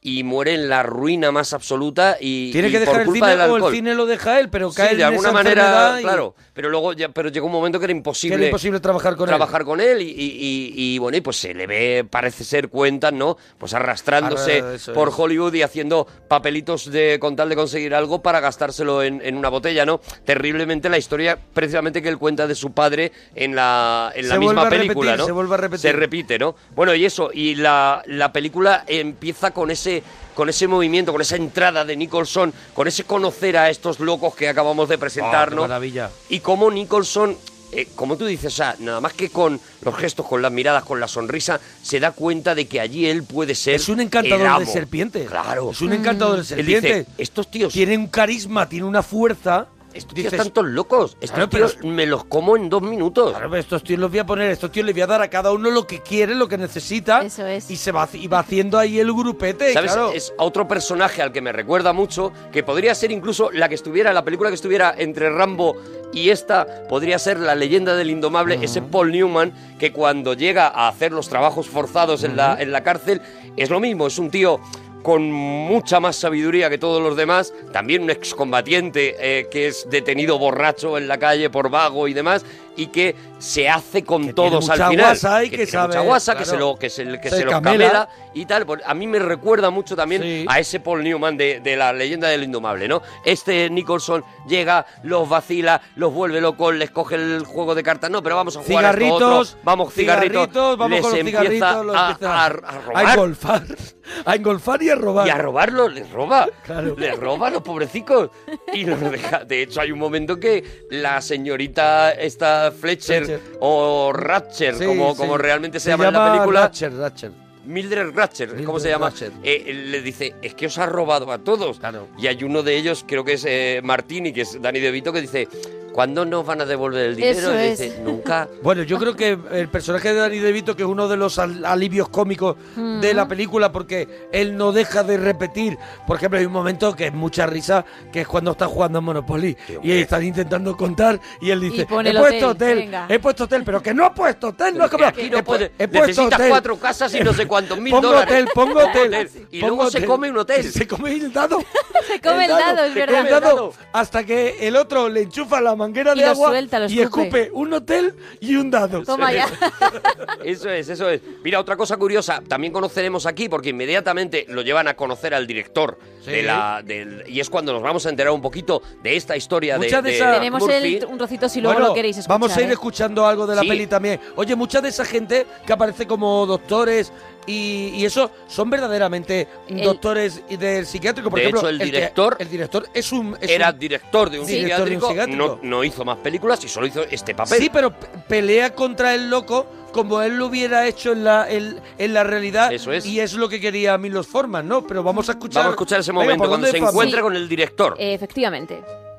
Es que creen, eh, creen que usted finge estarlo para eludir el trabajo. ¿Qué opina usted sobre Pero, eso? ¿le parezco yo uno de esos tipos, doctor? Eh, Seamos francos por un momento. Randall, si es usted tan amable, dígame, ¿cree de veras que hay algo en su cabeza que no funciona bien? Nada, doctor. Me tengo por una maravilla de la ciencia moderna. Bien. Se quedará una temporada aquí para que podamos someterlo a observación. Vamos a estudiarlo. Decidiremos detenidamente lo que vamos a, a hacer. Y aquí es donde, bueno, vamos a conocer esa rutina, ¿no? Con ese, ese plano magnífico que empieza con ese tocadiscos que eh, se pone encima de un, de un single que vamos a ver. Es un pick-up, ¿no? Eso es, un pick-up con un single de música clásica. Ahí entramos en ese universo del mírame y no me toques, que nada se mueva, que todo esté tranquilo. cada uno a sus cosas. Y cada uno a sus cosas y, y su Tú orden. no miras por la ventana. Y lo terrible. ¿Siempre? Pues es- mira por Pues la mira por la ventana. A esta hora miramos por la ventana, ¿no? Y lo terrible de ver cómo, cómo se trataba a enfermos mentales, personas que tienen un problema mental como, como locos o como enfermos, ¿no? Esa es la tragedia de aquella época que, que poco a poco y a raíz de, de películas como esta y también de la llegada de, de la, de la psiquiatría, de la mejora de la psiquiatría y de la llegada de la psicología y del conductismo y de, y de todo esto. Y de la información. eh, y de la información se empieza a tener en consideración que no estamos hablando de locos porque, un brujo sí, los ha sí, tal, sí, sino de personas que tienen un problema que hay que tratar, que tratándolo en Se muchas mejorar. ocasiones se puede mejorar, etcétera, etcétera. Pero esto llegaría después, ¿no? Como hemos dicho, aquí lo que se lo limitan importante es, anularlos, que- neutralizarlos. para que no, de, que no den ruido, que es una cosa también es. de muy de madre. Eso es. ¿Sabe? Sí, sí, sí. Que el Que no den niño ruido. no da ni un ruido. Aquí vamos a ver eso, cómo continuamente eh, eh, McMurphy sí está teniendo enfrentamientos porque es el que no ha entrado todavía en esa, en esa rutina, ¿no? Y es eh, entraremos en ese momento del partido que El hemos contado antes. lo podemos contar un poquito, Claro, ¿no? Él, sí. él, él anima a todos a que hay un partido en televisión y, y hay que verlo. Sí, el Campeonato Mundial de Béisbol, sí. Eso es, y, y ¿qué luego ocurre? Bueno, tenemos. Nos hemos, nos hemos saltado un pelín. Si queréis, luego Venga, pues. escuchamos cómo, cómo él narra ese partido de béisbol Ah, con la tele apagada, pero eso parte- es mucho más adelante. Esa parte no, esa parte es, es después de la primera votación, no nadie levanta la mano. Eso es. Nadie levanta la Luego mano. él convence a varios de que Luego tal. convence y al final, cuando va a convencer al último para tener mayoría, que levanta la mano el, el indio. jefe, el indio, ella ha cerrado la sesión de, de la terapia. Es. Y entonces ya no entra en la votación. Y esta es una de las escenas más bonitas Mm. de la película. Venga, pues vamos a escucharlo, cómo narra ese partido. Davidson en una esquina atrapa la pelota. Richardson se prepara, sale corriendo a la segunda. Se desliza y lo ha conseguido. Es un batazo doble, Martini. Esto se pone al rojo vivo. Bien, ahí está Tresh, el último bateador. Tresh mira a Koufax. Koufax atiende las señales de Rosboro. Batea con todas sus fuerzas. ¡Pero falla! La pelota de Koufax que hace una curva en el aire y no consigue darle. Bien, aquí viene el siguiente bateador. Tresh batea. La pelota realiza un largo vuelo hacia la parte izquierda del campo y ha marcado. ¡Ha marcado! Soy el mejor locutor de béisbol del mundo. El mejor locutor de béisbol del mundo. Esto es un desmadre. Ahora está mirando al gran Mickey Mantle. He ahí el lanzamiento. Mantle batea. Un formidable batazo de cuatro bates. Señores, basta ya. Suspendan esa algarabía inmediatamente. Aquí vamos a explicar qué es lo que ocurre. El voto no entra. Las, las enfermeras Ratchet no admite ese voto. Eh, Jan Nicholson sale andando hacia los, los bancos, las banquetas, que están enfrente del televisor apagado, que no se va a encender porque la enfermera ha dicho que no se ve el partido. Se sienta y empieza a hacer como que está viendo el partido, a comentarlo, y empiezan a llegar todos los locos a ver el partido que él está comentando A y a vivirlo. Sí. con él. Y me parece es un momentazo. un momentazo de la película tremendo. No solamente por, por Nicholson, sino por cómo lo, lo, lo ruedan y los forman, poniendo la cámara en, eh, frente a la televisión en la que tú estás viendo las cabezas de, de unos ellos. señores en bata. O sea, Claro. no estás viendo eh, la- el sonido, sí te está dando todo el ambiente posible de, una, de un campeonato, de una final de béisbol, pero el- la imagen que se ve en la televisión es muy es una- patética. es una imagen cóncava gris y el es. reflejo de. Nicholson y de Vito creo que son los Es que... de Vito, sí. y con de otro y momento eh, polémico en su momento, que es cuando eh, los, eh, los eh, internos rompen a cantar el himno de, de Estados Unidos, ¿no? Se- fue un momento que estuvieron a punto de cortar porque pensaban que iba a ser realmente polémico y sin embargo eh, parece que en los cines, en los, en, los pases previos, entendían perfectamente que era un acto de enaltación patriótica y es más, generaba una... eh, una Sí. simbiosis con, Sí, con los una enfermos con- y a partir de ese momento les querían mucho más, ¿no? Ah, vale, vale, Los que- americanos. que empatizaban, con- eso es, que no me salía como Vale, empatizaban mucho con los enfermos, mucho más a partir de ese momento que, que antes en la película, en la que todavía la mayoría ahí- de un espectadores tenían fuera, eso es, rechazo. un poquito de miedo, de ¿no? rechazo a los personajes y ahí de pronto ya los hacías como te- se te hacían como más bizcochables Eso un es, poquito eso es, ya los querías un poquito más. cogías cariñito ¿no? A partir de ahí, porque si te acuerdas, en la escena inmediatamente anterior, en la de la votación, eh, él, él se da cuenta de que tiene, eh, digamos, los despiertos y luego los dormidos, que son aquellos enfermos porque están con prácticamente que, con catatónicos. los que nunca allí hay 18 Uno de ellos... allí hay 18 y, y 9 votan pero hay otros 9 que a salvo del voto del indio que lo consigue los demás no entienden a Claro, nada. Nada. gente no que entienden está a fuera ya. uno que va bailando Ese, que va bailando ese es mi favorito. Ese- Ese me ese- encanta. Mi favorito. pasa por delante Porque pasa por Hola, ¿qué delante, pero además con unas coreografías preciosas. Muy, bu- muy bonitas. Preciosas. Despierta el lago de los cines lo tira muy Sí, bien Y otro de ellos es un, un- un tío calvo, muy alto. El de las que es montañas tiene- Eso es. Claro, el de de las las montañas colinas tiene, tienen las colinas ojos. tienen ojos. Eso es. Claro que está allí, También a raíz de esa película se haría pues de eso un personaje también icónico. Cualquiera se acerca. está a la jaula esa Luego que da miedo en, la escena, en las escenas finales, aparece borracho perdido ¿Ah, sí? también. Harto- con los ojos da la vuelta. harto de mollate con los ojos como dos huevos duros. Con los ojos da la vuelta y de las colinas tienen ojos, pero tú ya estás para Pero tú acostarte. estás ya para coger la cama. Estás para acostarte ya. Bueno, vamos a avanzar que, Bueno, que- avanzamos. que vamos con el primer, lo que, lo que yo llamo el primer motín. El, el- el motín a la diversión, la escapada, en la juerga. Y para mí la mejor escena de toda Sí. la película, que es cuando eh, McMurphy, Jack Nicholson, decide escaparse, pero no decide escaparse él, sino secuestrar el autobús que La se peña. lleva y se lleva toda la peñita. La carita de ellos por los cristales del autobús no tiene precio. Todos están, todos Son están niños. magníficos Son ahí. niños. Críos. Cuando llegan mirando. al puerto y ven el barco y se suben en el barco y, y el otro les va dejando Las Las- las cañas. Una caña de pescar, tal, no sé qué. Wow. Y De Vito, bueno, todos están Antes maravillosos. recogen a la amiga de Jan Nicholson, Antes recogen con a la una que se muchacha, va a, a dar, Candy. con la que se va a dar un golpecito. Eso es. Mientras otros Bueno, pescan. no se lo acaba No se dando le acaba de dar porque porque no le van a dejar. El otro suelta, suelta El timón. el timón Pero es una, y es el una barco. escena de liberación total. Además, nos Para- saca... también para el espectador. Claro, claro, porque te saca, Te de, saca de- de- de la clínica. de la clínica, de sí. repente tienes mar abierto, tienes y, y es verdad que te da una respiración que No cuando te la- vuelven a meter dentro, creo- te notas el agobio. Creo que no existe en la novela, No, no está. sino que está incluida para que respire la Eso es, película. eso es, Que- eso y es. está y me parece que es que yo la he vuelto a ver hoy y he dicho ahora viene esto. O La sea, novela es- la iba recordando, pero que cuando se- cuando viene ese momento digo, oh, es como aire fresco. La novela es, Oh. es aún más claustrofóbica todavía de lo que pueda parecer. Incluso yo creo que no he visto la adaptación de teatro, pero casi, porque prácticamente todo ocurre entre el, el dormitorio Sí. donde duerme el jefe y donde duermen todos y esa sala donde hacen las reuniones. Tú prácticamente no sales de ahí en toda la novela y por eso digo que es que la novela es un reto a tu cabeza para mantenerte de alguna manera En la estable, ¿no?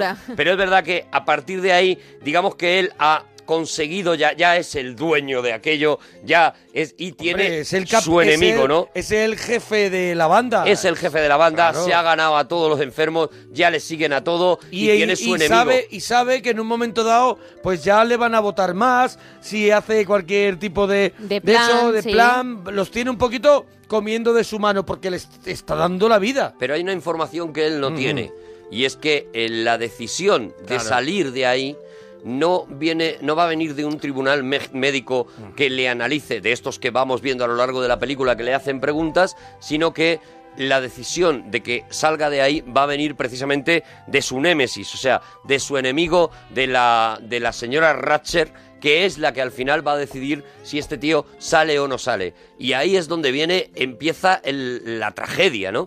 Porque Nicholson dice, oye, no me habíais avisado de esto. O sea, yo me estoy poniendo en contra a la tía que tiene que decidir sacarme de aquí. Y estoy todo el rato dándole caña a esta tía, ¿no? Aquí la película, de repente, después de la fiesta, empieza a ponerse seria y te vas No, no, dando no, cuenta la del camino que va a llevar, ¿no? Del drama que es ese. Tenemos ese momento en el que él descubre la verdad y efectivamente se acaban todas las risas. Mac, atiende un momento. Eh, Yo no sabía que esto podía perjudicarte. Mac, Mac, atiéndeme, por favor. Escucha, yo estoy aquí voluntariamente, ¿comprendes? No, no estoy a la fuerza. Yo, yo no tengo por qué estar aquí. Eh, Puedo irme a mi casa cuando quiera. ¿Que puedes irte a tu casa cuando quieras? Sí, flipa, me flipa. tomas el pelo. No, me está engañando, ¿verdad? No, no le engaña. Le está diciendo la verdad. y ahí ella en realidad, aquí hay muy pocos pacientes que estén a recoge la todo el poder otra vez Solo el señor Bromden, el señor Taber, algunos crónicos y usted. Y efectivamente, claro. o sea, a partir de aquí él sabe que esa persona eh, ha decidido que no salga de la clínica y que todo lo contrario, ¿no? Que va a hacer lo posible porque no vuelva a salir nunca jamás, ¿no? Y ahí entra, bueno, pues entra lo que, lo que viene el- el resto de la película, que es esa lucha contra el caer en la locura y permanecer en la cordura de un tío que ya no entra muy cuerdo y que poco a poco va viendo cómo la realidad le va llevando, la realidad que vive cada Hombre, día, y que le va también- llevando, le va arrastrando, y que ¿no? también empieza a sufrir lo que hablamos al principio. Sí. El tratamiento que en aquella época se le daba a este tipo de, de es. enfermo y empieza a recibir sus primeros, sus primeras descargas. Que a partir de ahí ya tiene sus primeros enfrentamientos, precisamente por la le- rabia que le, le- produce conocer esto. Y el indio lo defiende y van los dos. A los dos. Van los dos a la, a, bueno, a las descargas, esta, a los, eh, El a los electroshock. a los electroshock. Y es cuando llega un momento maravilloso para mí, que es cuando descubrimos en una charla, en una banqueta de pasillo, con los dos completamente, pues eso, Que te pasa un chicle, que es que tampoco Están a, es, es punto, así. están a punto de darle los Eso electroshocks es, están los de dos con el ojo morado, Sí, Jack sí, sí. Nicholson, después de la pelea, y saben lo que les viene ahora, y dice el indio de pronto, ah, pues, está muy chulo Es esto. de Le da un chicle y le dices Ah, de frutas, Dice, pues, de fruta. Ah, es de fruta, está rico. Y, el, y la cara de Nicholson, Nicholson es mortal somos la parroquia.